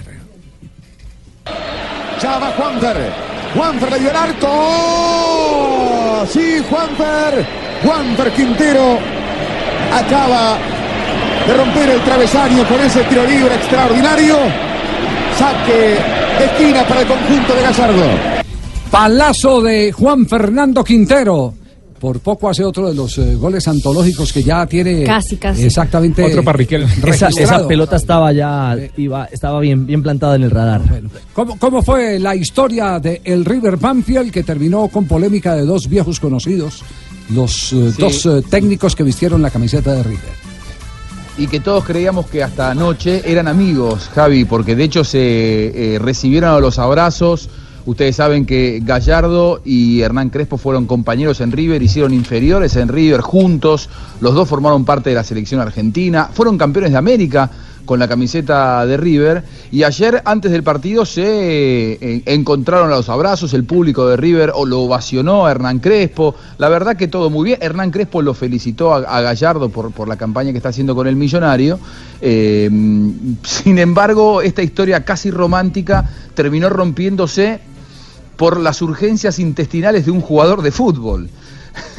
Eh, una historia increíble. Corría el primer tiempo, llegando a la media hora, el partido estaba 0 a 0, hasta que Martín Pallero, jugador de Banfield, empezó a sentirse mal del estómago. Tenía ganas de ir al baño, mira al banco de suplentes, eh, le dice algo al técnico, lo llama al capitán, el capitán va y le dice algo al técnico, que es Hernán Crespo, Hernán Crespo se da vuelta, marca algo un asistente y, como si fuera un apagón, eh, imposible de remediar, se corta la luz en la cancha de Banfield. Bueno, eh, hasta ahí todo normal. Sucede lamentablemente, sobre todo en, una liga tercermundista como la Argentina. Eh, sin embargo, Gallardo, enojado, se acerca a Crespo y le dice, vos mandaste a cortar la luz. Y Crespo le dice, pero ¿cómo mandaste a cortar la luz y se cortó? No, no, vos tenías un jugador que no se sentía bien, él fue el primero en verlo, mientras analizaba los movimientos tácticos de sus jugadores, Gallardo fue tan lúcido, tan lúcido para darse cuenta que algo estaba pasando. Y esto denunciaba Marcelo Gallardo cuando terminó el partido con esta urgencia intestinal de Martín Pallero, el número 29 de Banfield. Que haya sido agrede, adrede. Había un jugador que quería ir al baño. Bueno, fue eso. Eh, y claramente en un partido de que vos no regalas nada, no, no te vas a quedar con un hombre menos, ¿no? Durante lo que dure el partido. Entonces, ahí, ahí nomás yo, yo vi cuáles fueron las señales de- del por qué, por qué, y bueno, después pasó lo que pasó. Pero no voy a culpar a nadie porque no tengo ninguna prueba. Simplemente sé lo que pasó en la cancha. Sé que Crespo se lo tomó en joda, en broma, le resté importancia, que soy un buen jugador de truco y toda esa pavada que él la sabe muy bien porque le ganaba siempre jugando al truco, pero desestabilizar con una pavada así no nos convenía, a mí no me convenía, simplemente para el espectáculo. Eso me parece que quedó en el, en el pasado, esto de, de hacer esa, esas cosas. Si hubo intención, ¿no? Pero bueno, no, nada más que pasa nada. Es realmente así, de la década del 60. Si fue así, de- bueno, pero yo no sé, no, no, aparte, aparte no tengo pruebas, con, pero sé que fue, fue así porque yo estaba en el campo y, sé, y vi las cosas que pasaron y porque un jugador de, de Banfield me lo, me lo confirmó. No voy a decir quién, pero me lo confirmó. Va a quedar entre lo que digan ellos y lo que diga yo, así que vamos a dejar pasar esta pavada y pensemos en el partido. Sacando el enojo ese, ¿cómo fue el encuentro con Crespo después de tanto tiempo? Todo está más bien, con Hernán hace mucho que no lo veo, pero vivimos un montón de cosas juntas, está todo bien. Me enojé porque me parece que cosas- esas cosas no deben pasar en el fútbol argentino. Eh, si queremos tener un fútbol mejor, eh, son cosas que no suman para nada, pero bueno, cada uno después acciona como, como cree conveniente, ¿no? Eh, eso me Eso es enojó por nada más. todo lado que, Sí, sí, hay no, eso el no. fútbol. ¿no? Ay, No, no, No, no, nos no, estamos quejando hace un instante de lo que pasó en Barranquilla y vea. hay que- entenderlo, era pajero. Pajero. Era No, pajero, tenía pajero. urgencia por ir al camerino. Lo que dijimos aquí en Colombia, pajizo.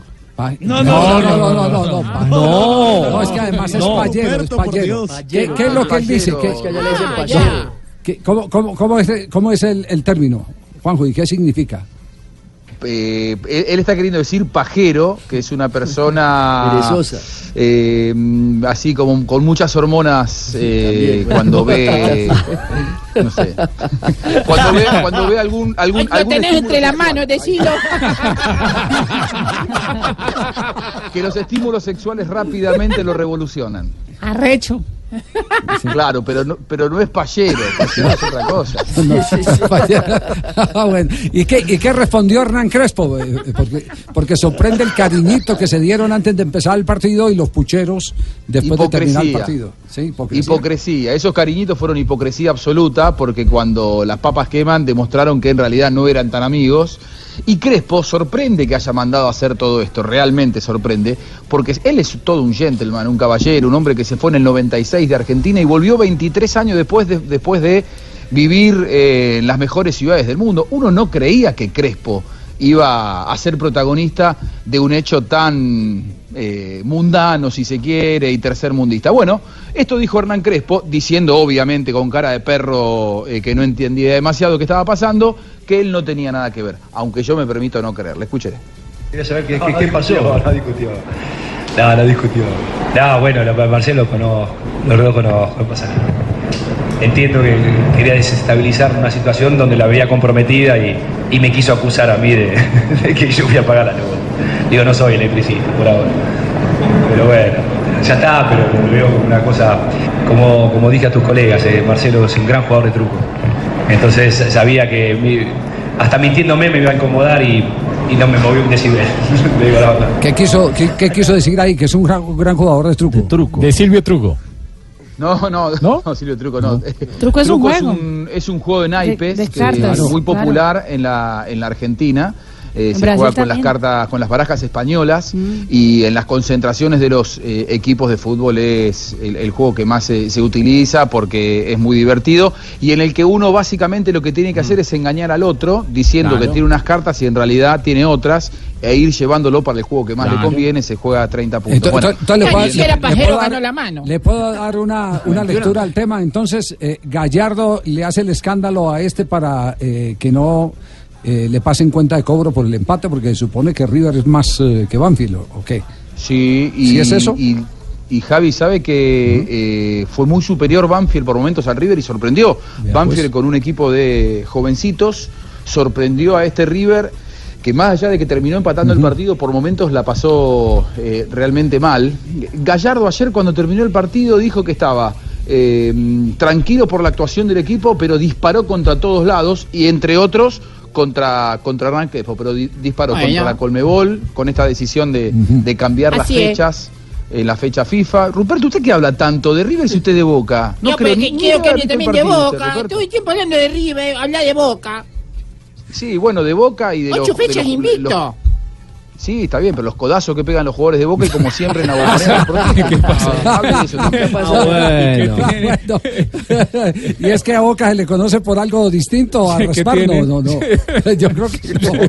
no. Es- es ¿se- Boca. ¿Se acuerda de Pablo Pérez? Sí, Pa- de Pablo, Pablo- Pérez, el jugador de Boca que siempre decíamos aquí en la Argentina que mientras Sí. estaba con la camiseta de Boca, que pegaba todos los partidos, jugaba con tres amarillas. Es decir, él Sí. podía tener una amarilla más que el resto que no lo iban a expulsar. Bueno, eh, está jugando el Independiente, lo expulsaron el fin de semana, pegó una de esas patadas que son para Roja, que habitualmente pasaba, hacía con la camiseta de Boca y que no lo expulsaban.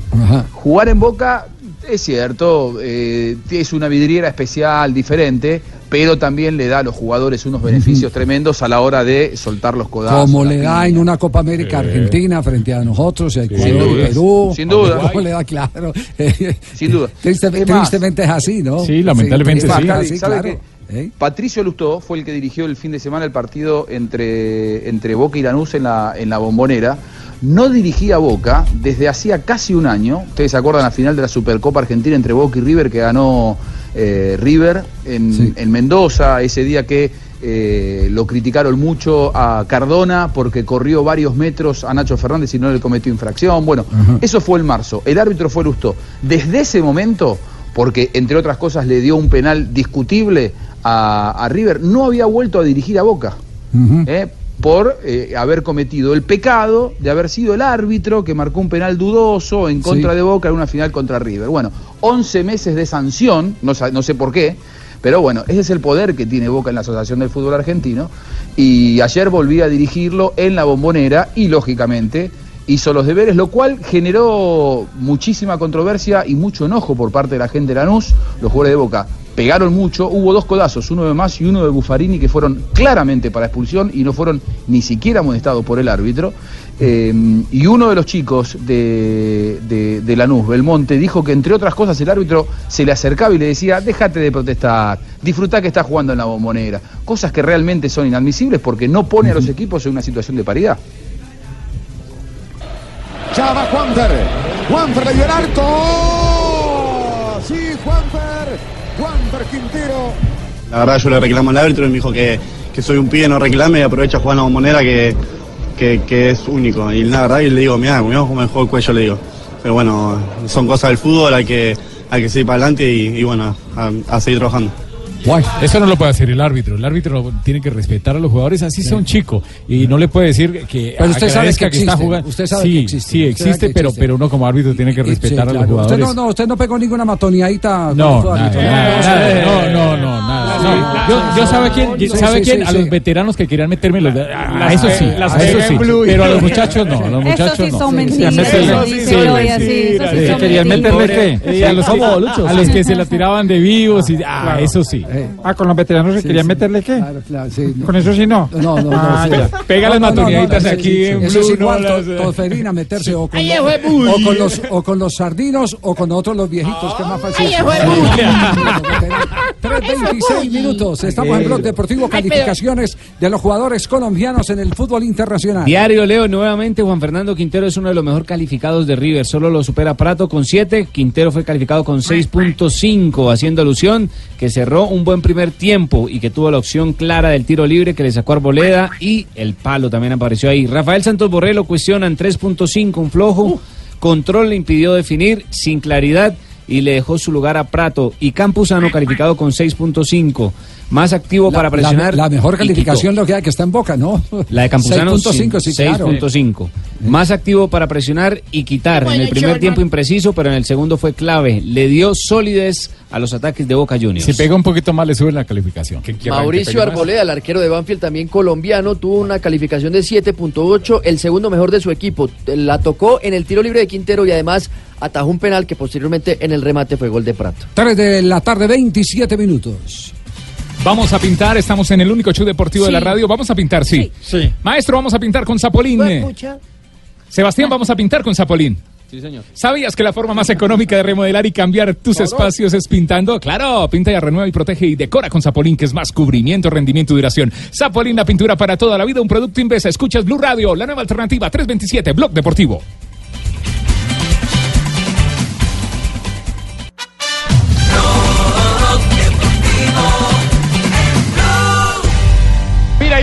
mete por dentro, vaca, vaca, vaca, qué taconazo.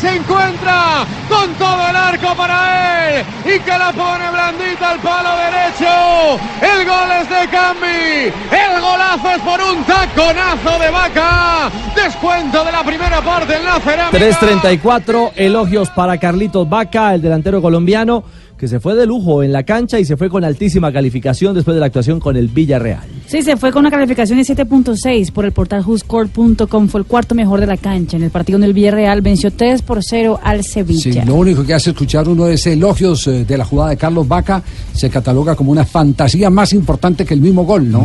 Ahí Cambi fue el, eh, pa- el tacón que hace, él va por el lado izquierdo del área, entrando al área, ve que su compañero llega solo por el centro y lo que hace él es con su pierna derecha hacer el taco para que le quede solo el más, arco de Cambi. Algunos más, lo- titulares, sí, Fabito. Lo- los compañeros de, del, del equipo se fueron a celebrar el gol con Vaca y dejaron solo al, al que metió el gol. Les tocó llegar después a abrazar a Vaca. Título, Marca, para ponerse de pie y aplaudir. Vaca emula a Guti con un tacón, el tacón de Dios. Y titular de Cope, taconazo. No es nuevo, es decir, ya había hecho dos rabonas, me acuerdo que con el Milan lo había... Sí, Ay. sí, sí. Hizo un gol de Rabona. Hizo incluso. un gol de Rabona, es decir, es un jugador que tiene ese tipo Me de... encantan los goles de Rabona. No me digas. Son muy tipo de- lindos. ese tipo de lujo. Sí. Son lindos, Desde de todos los Esto, ángulos. esto, esto lo que sirve es para que tome un poquitico más de aire el Villarreal porque tiene muy comprometida su campaña de este En- en Liga está muy mal. con el agua al cuello. Un punto todavía está en zona de descenso, un punto lo sacará e igualará al Celta de Vigo. Un trino de un colega exfutbolista, Diego Latorre. El taco de Carlos Vaca es una pieza de colección de esas genialidades que quedan en la memoria. Y borra, mete por dentro, vaca, vaca, vaca, qué taconazo,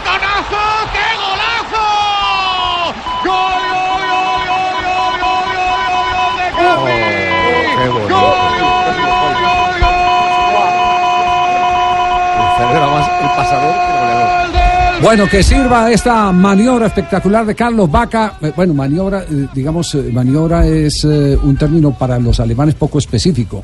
Eh, los alemanes en fútbol consideran que la maniobra es cuando usted entra en la jugada sin tocar la pelota. Es decir, eh, pasa y abre las piernas, eh, así lo, lo Participación indirecta. tiempo. Es una, una participación O en, el- sin en el contacto. juego sin contacto. Que las piernas sin tocar la pelota. Sí, sí, distrayendo, distrayendo, Claro. distrayendo, pues para Pues, que para sí. distraer, Pero, sí. pero la, la ejecución, la brillantez de lo de Carlos Vaca nos da oportunidad para repasar lo que hicieron los jugadores colombianos en este fin de semana en el fútbol internacional. En España le ayudaron al Atlético de Madrid. Santiago Arias estuvo presente, un gol por cero sobre el Rayo Vallecano. Esto en la jornada número 24. El Barcelona no contó con Jason Murillo, pero sí con Lionel Messi para vencer un gol por cero al Real Valladolid. El Girona, sin colombianos, se impuso 2 por 1 sobre el Real Madrid. El Villarreal de Carlitos Vaca 3 por 0 sobre el Sevilla. Y en este momento está jugando el Huesca también. Está jugando contra el Athletic de Bilbao, el equipo español, el Huesca, el Cucho Hernández.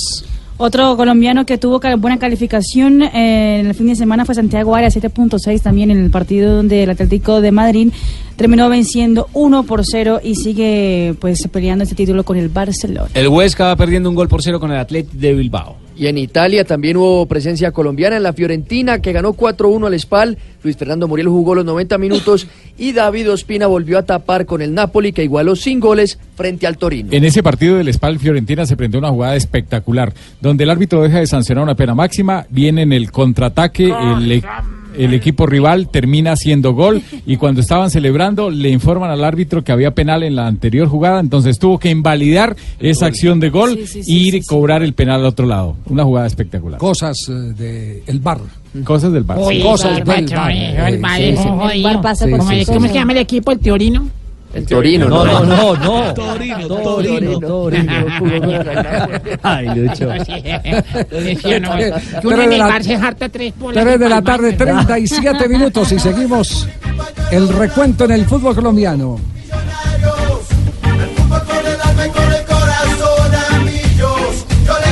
Victoria azul, victoria de Millonarios 3 a 2 frente al Atlético Huila.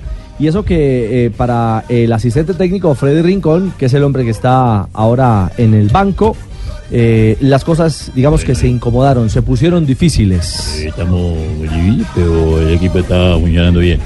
¿Está funcionando bien? Está funcionando bien. Bueno, escuchemos, a, Fre- escuchemos a Freddy.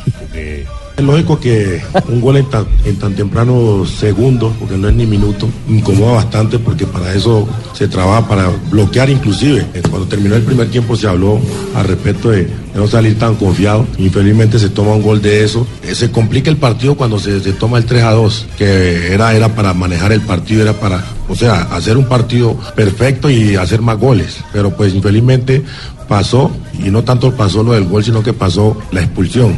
Eso complicó mucho más y ahí, pues desde luego, ya todo lo que ustedes vieron que se sufrió, ¿no? Importante con todo el esfuerzo, al final pues se consigue la victoria, ¿no? Se consigue una victoria, una victoria que certifica además a Millos con números eh, que a los hinchas les recuerda lo mejor de la reciente historia. Tiene 12 puntos de 15 posibles en este 2019. En el 2013, 12 mejor.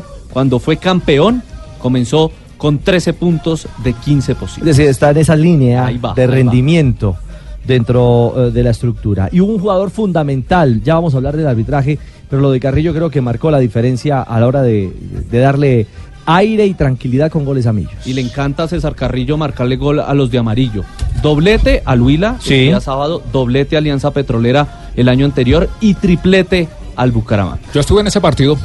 Como el vice me da la oportunidad de marcar, eh, dos lindos tantos, en un momento donde estábamos un poco bajoneados por, por lo rápido que nos hicieron el gol, pero bueno, eh, gloria a Dios sumamos de a tres. Cada uno está comprometido con la causa, cada uno quiere aportar su grano de arena, nosotros siempre intentamos dar lo mejor, hoy creo que se jugó un buen partido, subamos esta camiseta siempre, siempre intentamos dar lo mejor y bueno, el resultado de ello es los tres puntos que nos, que nos sacamos hoy. Se la pone un poquito difícil al profe Pinto, su regreso, Marrugo, eh, Duque, Jaramillo, todos en gran nivel en esa zona. Bueno, es la idea, ¿no? Eh, ponérsela difícil a él. Él ya verá quién colocar en la cancha. Nosotros simplemente tenemos que trabajar duro, como te digo, para aportar lo mejor de nosotros a Millonarios. Lo importante es que hay una buena nómina, ¿cierto? Eh, hay grandes jugadores y bueno, eh, estamos como para clasificar a los ocho y, y de conseguir el título. ¿Qué fue peor, el aguacero o el arbitraje? Creo que el arbitraje. El, el- el arbitraje estuvo mal a cargo el de Leonard Mosquera. estuvo Sí, el, estuvo el mal. aguacero también llovió mucho, pero el arbitraje en, la, en el partido estuvo malo. Mire, eh, hubo una acción donde al minuto 72 no expulsó a Juan David Pérez un manotazo que era agresión sin pelota. Y Era para Elacio Córdoba, a Elacio Elacio Córdoba, Córdoba. sí. Y luego al 79 vino y expulsó al muchacho de Millonarios Payares, pero también debió haber expulsado al jugador moreno del Atlético Huila porque los dos se agredieron y el árbitro asistente solamente informó al de Millonarios. Muy flojo el arbitraje. Sin el profe decir- Pinto, 6 Sí. de 6. El profe Pinto terminó de pagar su sanción este fin de semana. Los dos partidos en que estuvo Freddy Rincón se ganaron los dos compromisos. Lo Técnico positivo, invicto, pues. lo Sí, positivo del, del, del tema del aguacero es que la cancha pues Funcionó. funcionó, fantásticamente, no hubo Ni ni, un charquito del campín. Esperemos. Pero ya viene concierto. Sí, esperemos- esperemos el concierto en marzo. Espere, después- hablemos después de Luis De Miguel, Luis- a de Luismi. cómo nos va. Después de Luis, sí, Después sí, de sí. Luismi. Bueno, 3 de la tarde, tacón. 41 minutos. Estamos en Blog Deportivo y ya les vamos a hablar de Atlético Nacional, el nuevo empate del conjunto verdolaga con el técnico Autori. eh, administrando eh, la nómina eh, Y la lesión de Barcos. reducida y, la Y el viaje a Paraguay. Claro. ¿El qué? Viaje a Paraguay. Está invicto, claro. ¿Para qué? Guay. Paraguay. 3.42. No moleste al chino. No, no, no. Estamos en el único show deportivo de la radio. Tenemos noticias para todos los oyentes de Blog Deportivo, para todos los futboleros. Sí. ¿Eres un verdadero hincha del fútbol? Sí. Transforma tu casa ya en la casa del fútbol con DirecTV, que tiene el mejor plan con 30% de descuento y por si fuera poco incluye DirecTV Go gratis eh, para que disfrutes partidos exclusivos, las mejores ligas de Europa y las copas más grandes del continente desde donde estés. El mejor fútbol del mundo está con el 30% de descuento. Llama ya al numeral eh, 332 y eh, eres eh, verdaderamente hincha del fútbol. ¡Sí!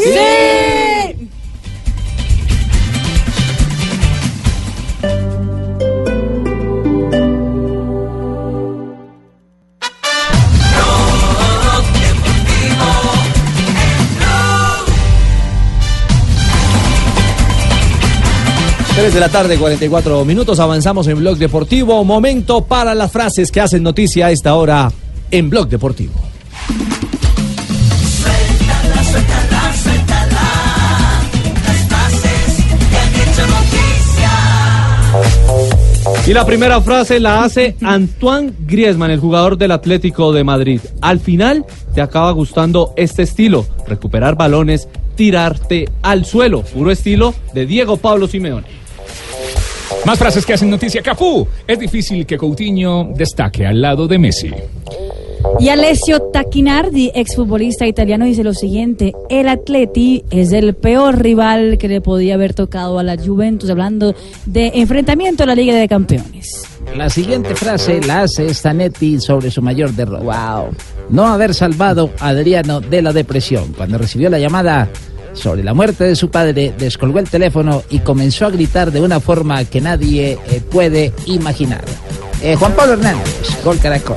Gracias, Juanpa. La siguiente la hace el peruano de 40 años. Habrá Pizarro hasta que mi cuerpo lo diga. Se acabó. Hasta cuando diga se acabó, hasta allí ¿Cómo? habrá Claudio Ah, ¿por qué Pizarro. no me la repite? ¿Cómo? ¿Por qué no repiten las frases? ¿Qué pasó? ¿No la entendieron? No. No. No, no, no, Repítamelo, no.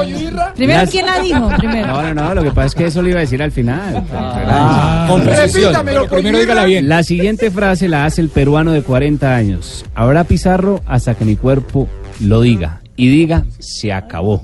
Esto lo ha dicho Claudio Pizarro, que todavía sigue jugando en el fútbol de Alemania. Ahorita sí ponga la. Bremen. Ya.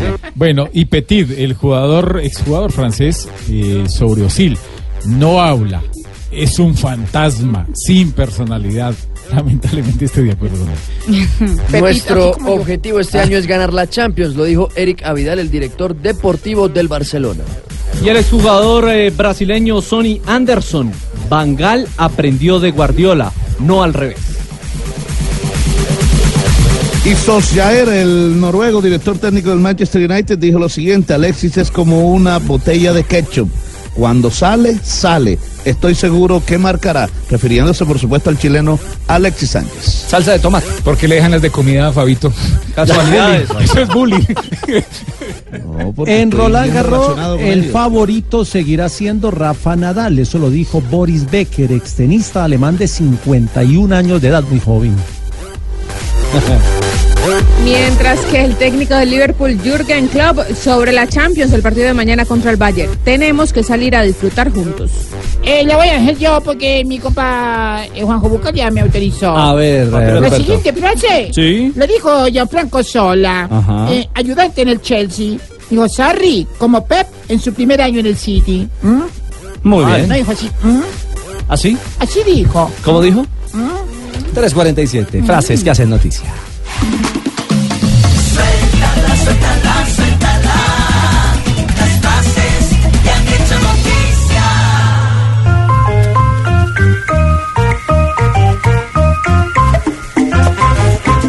Con la orquesta Los Núñez, a mi nacional. ¿Qué tal? Ya escuché ese colombiana. Empató Atlético Nacional con una joya de barcos, J. Sí, sigue invicto Nacional en la era eh, del profesor Autori.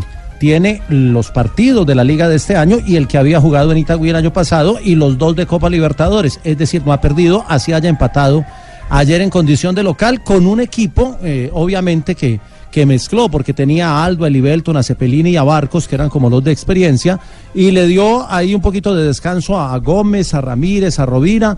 Digamos que se vio bien Nacional en el primer tiempo, un, equipo disciplinado tácticamente, sólido en defensa y que poco a poco va tomando lo que el técnico quiere. Yo creo que el, tema de apuntarle a los resultados para encontrar el juego le va funcionando a Autori, así no haya ganado, se mantiene en zona de clasificación y viajó tranquilo a territorio argentino primero. A esta hora debe estar eh, viajando hacia Buenos Aires. Se quedará en Buenos Aires mañana para luego viajar en la tarde a Asunción y afrontar el partido del próximo jueves ante el Libertad en el estadio de, de la Confederación Suramericana de Fútbol. Aquí lo estamos esperando, papito, con barco, con chalupa, con lancha, papito. Aquí lo vamos a atender, papito. De Barcos hay que ver qué pasa Sí. porque esta noche le harán resonancia. Salió lesionado en ese partido precisamente que decía J frente a la Equidad. Y Nacional también anunció dos jugadores más que están lesionados: Andrés Sarmiento y Gilberto Alcatraz García. Sarmiento tiene para ocho semanas y Alcatraz para cuatro. A propósito, sí, sí, Jota.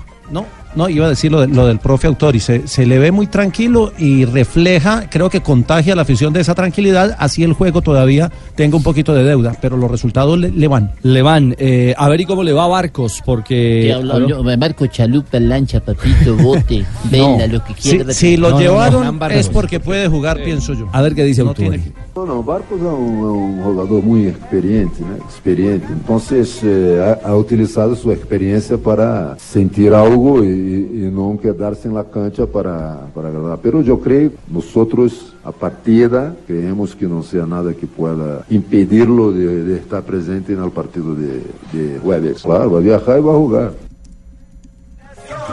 Bueno, Nacional entonces. Pero Richie, a Barcos, sí. lo, a Barcos lo llevan porque es un jugador referente y el jugador más importante que tiene Atlético Nacional Y en este momento. imprime hoy otra cosa al Y- equipo, y- ¿ah? No, no, no, no crea, no crea. Lo que pasa es que en este juego, Eh, hasta último una, chance, o sea, una lesión del posterior, una, una lesión muscular en esa parte del cuerpo es bien difícil. yo también creo Y más eso, para el nivel difícil. de partido que tiene que Sí. enfrentar el jueves. pero si lo el llevan, tiempo yo no, yo no creo que un jugador que los, lo- si, lo llevaron, si viajó, no le van a meter 7, 8 horas de avión a un jugador que esté totalmente puede, lesionado y que no sea de la partida. Oiga, Pachonino, van a hablar del técnico invicto. Uy, Luchito. De mi Santa Fecito lindo. Esa, patrón. esa Santa, ¿esa es de qué época la de Santa Fe que tiene ahí? Esta es como de hace más o menos cuando las empanadas eran a mil el- pesos. Que se podían vender en la calle. señor. Del 87, tiene 87 huecos. 87 huecos, sí, señor, cómo no. Bueno, muy bien, Independiente Santa Fe, pasamos la hoja. Eh, otro, otro empate, ¿no? Eh, Está invicto. hablamos de, lo- de la empatitis y hablamos de el invicto, invicto. eh, Gerardo Bedoya. Invicto. Hasta el momento se repuso de la derrota porque iba comenzó perdiendo Santa Fe. Lo ¿Qué más importante es que ahora vamos a recuperar esos puntos que nos, que nos había perdido. Pero es que mire, ganó, ganó en la Copa contra el Bogotá. En el último minuto. En el último minuto Sí. y ahora empató en la liga como visitante frente a Patriotas después de ir abajo en el marcador. Óigame, ese gol de Patriota es un golazo, ¿ah? Qué golazo, al igual Un golazo del un muchacho que había jugado en Santa Fe, Freddy Salazar. John que Freddy que Salazar son los, también pasó por el los mejores goles de la fecha ese y el del muchacho del Pasto, el cuarto. Eh, Sí. Habló Gerardo Bedoya, justamente. ¿Cómo? No es fácil en cuatro o cinco días hacer un, un cambio en la forma, eh, sobre todo cuando como juega el equipo. Yo quiero darle una identidad y, y pretendo otras cosas y en cinco días intenté cambiarlo. No es fácil porque tuvimos un partido entre, la- entre semana y eso para un poco y hace que uno esté pendiente de otro equipo porque hubo muchos cambios. Nos costó los primeros 20 minutos mucho, no sé, 20, 25, porque enfrentamos un equipo que tiene una idea clara. Nosotros todavía nos está costando un poco, pero después de, de ese minuto yo creo que el equipo se fue acomodando, intentamos presionar, acá vinimos a presionar y ellos nos hicieron retroceder. Y justo cuando estábamos empezando, cogiendo la pelota y entendiendo el juego, nos hacen el gol. Bueno, ahí está la explicación del profe Bedoya. Hubo una jugada clave, la de Arango, que para mí era penalti, Rafa, la mano. La, ah, esa fue la jugada del minuto 37. Hay que decir que el árbitro John Perdomo del Huila, muy flojito. Es, es nuevo y ayer lo decíamos en la transmisión con Javier. Todos eh, tenemos nuestro primero, nuestro segundo partido alguna vez o no- nuestra segunda experiencia.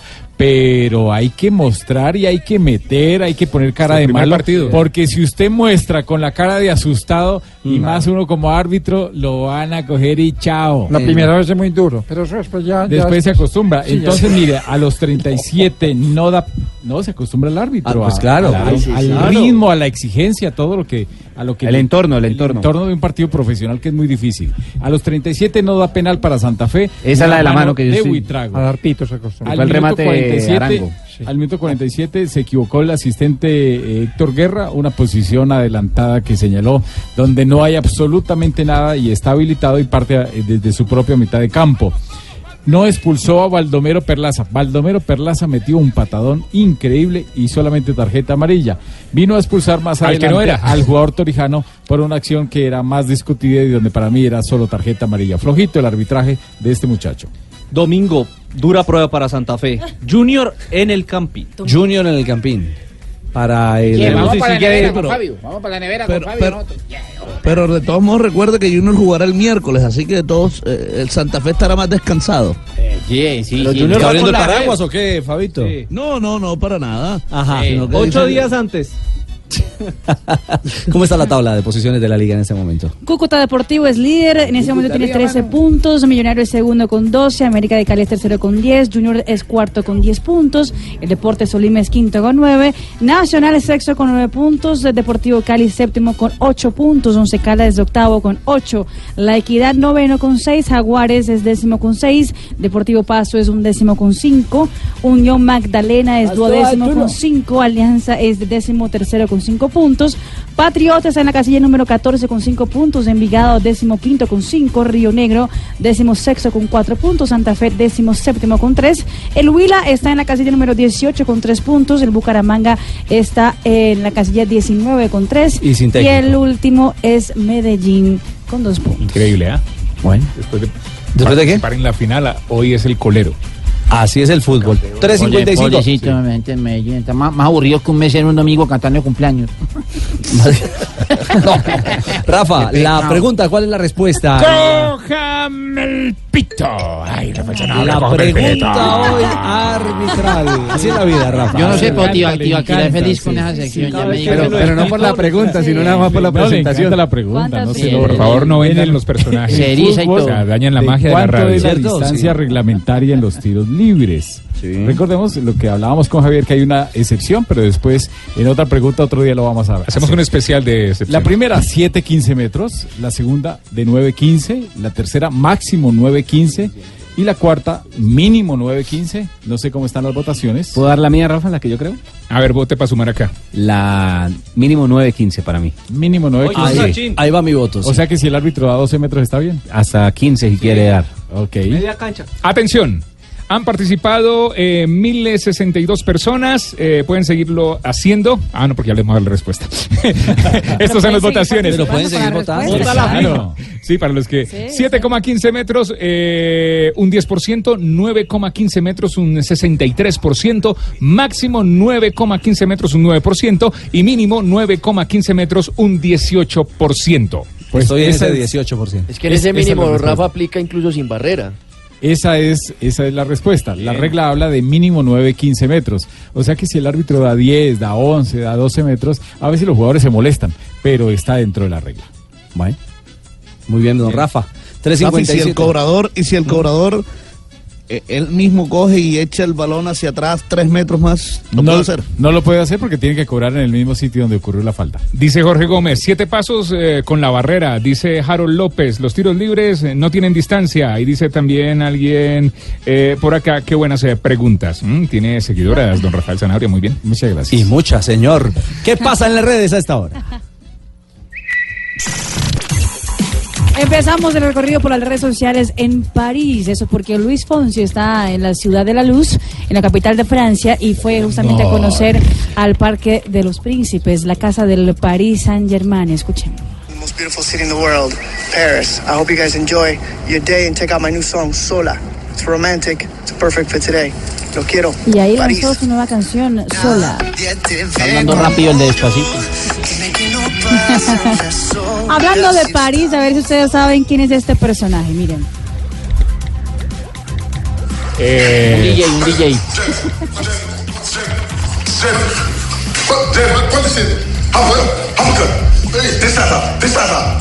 Futbolista que ahora está ingresando en el mundo del boxeo.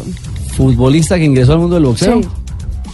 De París. ¿Ya se retiró del fútbol? No. No, no, no, está en Francia, ¿no? está- ¿Mbappé? Ah, ya. No, Uy, no, no. Mario Balotelli. Ahora, ahora para, pu- pues como estaba más, eh, digamos que más llenito al comienzo de la temporada y le mandaron todo tipo de dietas nutritivas, etcétera, etcétera, etcétera, pues ahora encontró el boxeo. Le pega el saco. Exactamente, para, para, para estar más fit. Ajá. Pues, pues estuvo fit el fin de semana haciendo un partidazo con su equipo. Otro que ha sido tendencia en las redes sociales ha sido la confesión de Lucho Suárez, de Luis Suárez, sobre cómo habla- le habla a su hija después de un partido. Escuchen. A veces que eh, discuto con el árbitro y mi hija de 8 años me dice, papá, no discutas tanto con el árbitro, te intentan corregir, te intentan eh, controlar en esos aspectos y eso uno lo, lo agradece.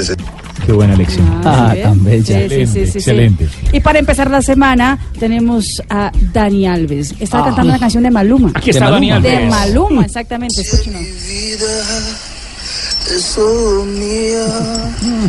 tú no avivas. Si te molesto, por mala mía. No, ahí sí es más destemplado. No. Y eso también. Tiene sabor, tiene sabor. No, no, pero sí, tiene un fenómeno en las redes Lo que pasa en las redes, mi querida Mari. ¿Hay horarios confirmados de partidos de Colombia? Sí, señor. Anoche hizo oficial a través de la red social, Ajá. la Federación eh, Surcoreana de Fútbol, que el partido con Colombia será el 26 de marzo, martes, en el Estadio Mundialista de Seúl, a las 8 de la noche, hora local, 6 de la mañana, hora colombiana. Y el viernes 22, ante Japón en Yokohama, será a las 7 y 20, hora local, el partido, 5 y 20 de la mañana. Eh, esos partidos. A madrugar se dijo. Una hora antes, transmisión de Blue Ay, Radio. no, se tiraban la finca de hoy. No, no, no, no.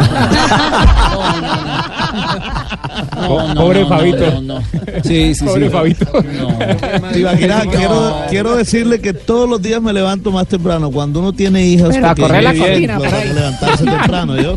Pero darle vuelta a la cama. A saltar la nevera. Oye, ya, ya, Cualquiera que sea la ay, razón, pero todos los días tempranito estoy despierto. El chichi, no pasa que la barriga hace presión sobre la vejiga. Ajá. Claro, ya, la, ya a las 5, si no se levanta, la de chichi en la No, cama. hombre, por favor, Marisabel. Eso, negrita. Efeméride del 18 de febrero. Un día como hoy, ¿no? En 1938, el presidente argentino Agustín P. Justo coloca la primera piedra para la construcción del estadio La Bombonera de Boca Junior en Buenos Aires. ¿De verdad? ¿Un día como hoy? Es conocido como uno de los mayores Ah. templos del fútbol. No trajo entrevista. No, no puedo. En 1945, Colombia gana el primer partido en su historia de superar a Ecuador por tres goles a uno en el Campeonato Sudamericano extraordinario disputado en Chile. ¿Qué año fue eso? En 1945. Ah, ok. En 1967 nace en Vicenza, Italia, Roberto Baggio. Vicenza. En Vicenza, Vicenza. Italia. Roberto Baggio, un futbolista italiano que jugaba como delantero. en Que 1900... pateó un penal en una final de Sí. Campeonato del Mundo en Estados Unidos. Sí, claro. Y fue al palo. 1975 nació en Bury, Inglaterra, Gary Neville, el futbolista y entrenador inglés que jugaba como lateral derecho en el Manchester United. Actualmente también es entrenador del Valencia en España. En 1993 festejando, festejando los 100 años de la AFA, la ¿Mm? Argentina y- ¿Cómo, cómo? en 1993 festejando los 100 Ah. años de la AFA, la Argentina y Brasil empatan uno a uno en cancha de River. El gol argentino lo marca Mancuso, una fiesta que unifica las viejas asociaciones con la factura Asociación del Fútbol Argentino. Y una invitación para la gente de Cali que no se pierda a los imitadores. Ah, no me diga. El 30 de marzo en el Teatro Jorge Isaac a las 7 de la noche. Camilo Cifuentes, Mario Silvio Vélez, Oscar Iván Castaño, los Un día imitadores. como hoy, buen gracias. En gracias, sí, ahí en el Teatro Jorge Isaac. Ya. Informes en Colboletos. Gracias. Sí, sí, Y en un día como hoy. A ver. En un día como hoy. ¿Qué eh, pasó? estaban en clase. Entonces le preguntó la maestra a sus alumnos: ¿Cómo sería para ustedes una muerte tranquila? ¿Cómo sería Entonces para ustedes? respondió, digamos, Perito Villeros, que está chiquito. Entonces dijo. ¿Buen estudiante? Sí, buen estudiante. Entonces Perito dijo: La forma como murió mi abuelo, profe. Así. Dijo, ¿cómo sería una muerte tranquila? Entonces él dijo, la forma como murió mi abuelo, profesora. ¿Y cómo murió tu abuelo? Se quedó dormido. Dijo, excelente respuesta. ¿Y cómo sería entonces una muerte horrible? Dijo, como los amigos de mi abuelo. ¿Y cómo murieron? Iban en el carro de mi abuelo cuando se quedó dormido. Ay, ¡Qué negrita. pecado! Chao, negrita. Bueno, un abrazo para todos. Cuatro de la. Venga, hace días no te, no te Sí, no, no, hermano, verdad, me gusta abrazarte. Sí, a mí no. Y sobre todo después de esa magnífica, del magnífico trabajo que haces tú al frente de los deportes. Ah, muchas gracias. Eh, ¿Qué me iba a pedir plata? No, no, no, te quería nombrar secretario de deportes en mi alcaldía. Secreta. No te interesa, no te interesa. No, altamente no. Que estamos buscando mente brillante. Sí. Hay otros candidatos. Oiga, me preocupado. Ah, hermano, ¿por qué? llamar, hermano, ¿Qué que- pasó? De verdad, me acaban de llamar, hermano. Este muchacho Sarri del Chelsea va para afuera, hermano. Ahí suena Osorio, suena Osorio para el Chelsea. Sí. Está perdiendo con el Manchester, hermano. De verdad, de verdad. El fútbol está convulsionado. No, te veo, te veo en la conectadísimo. No, tengo mis contactos, tengo mis contactos, tengo mis asesores internacionales para este proceso que viene ahora a la alcaldía. No me diga. Sí, quiero que tú seas la cabeza de mi equipo deportivo. Eh, gracias, sí.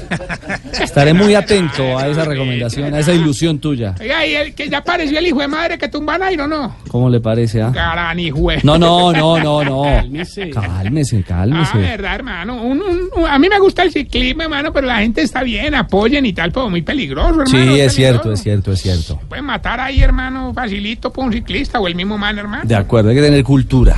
No, no, hay que, lo que hay que tener es poquito de pues, sentido común, Sí, hermano. Sentido ajá. común, hermano, verdad. Óigame. Ah, llegó la primera dama, hermano. Ah.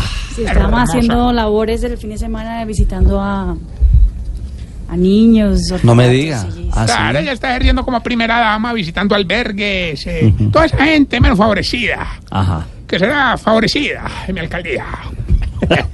Sí, por favor. Oiga, ¿no, no tenemos titulares hoy? No, no, no, no, pero es que estamos conversando tan bueno, hermano. No, no, no, no, no, no, no. Estamos en Blog Populi. No, no, este, este, este, este, va. A ver, señor. ¿Qué hubo, Esteban? Pónganse serios, Ricardo, por favor. No deje que oye. Se Es que mire, mire, la, la, la, la domingorrea que ataca los lunes. Opa. No, no, no, es una enfermedad ya reconocida por la OMS. Eh, ¿Qui- entonces, qui- ¿Quién la reconoce? La OMS. Sí. OMS. OMS, No, esa es otra. No. Esa es la legal, digamos. Y la Organización Mundial de la Salud. Tarcisio. Llegó divertidísimo. No, pero es que, man, usted, toda la gente aburrida que es lunes y uno trata de subirle el ánimo y usted, no, que titulares. No, ah, Sí, señor titular. Me le mandaron mucha luz en Llano Grande. Además, salud, tiene, salud, sí, tiene un club de fans. Lástima que en Llano Eh. Grande no puedan votar por alcaldía en Bogotá. no, no, no. Espérame, me tomo este, hermano. Ya, no más, señor. ya me hermano. pegaron la Estamos arrancando. Ah,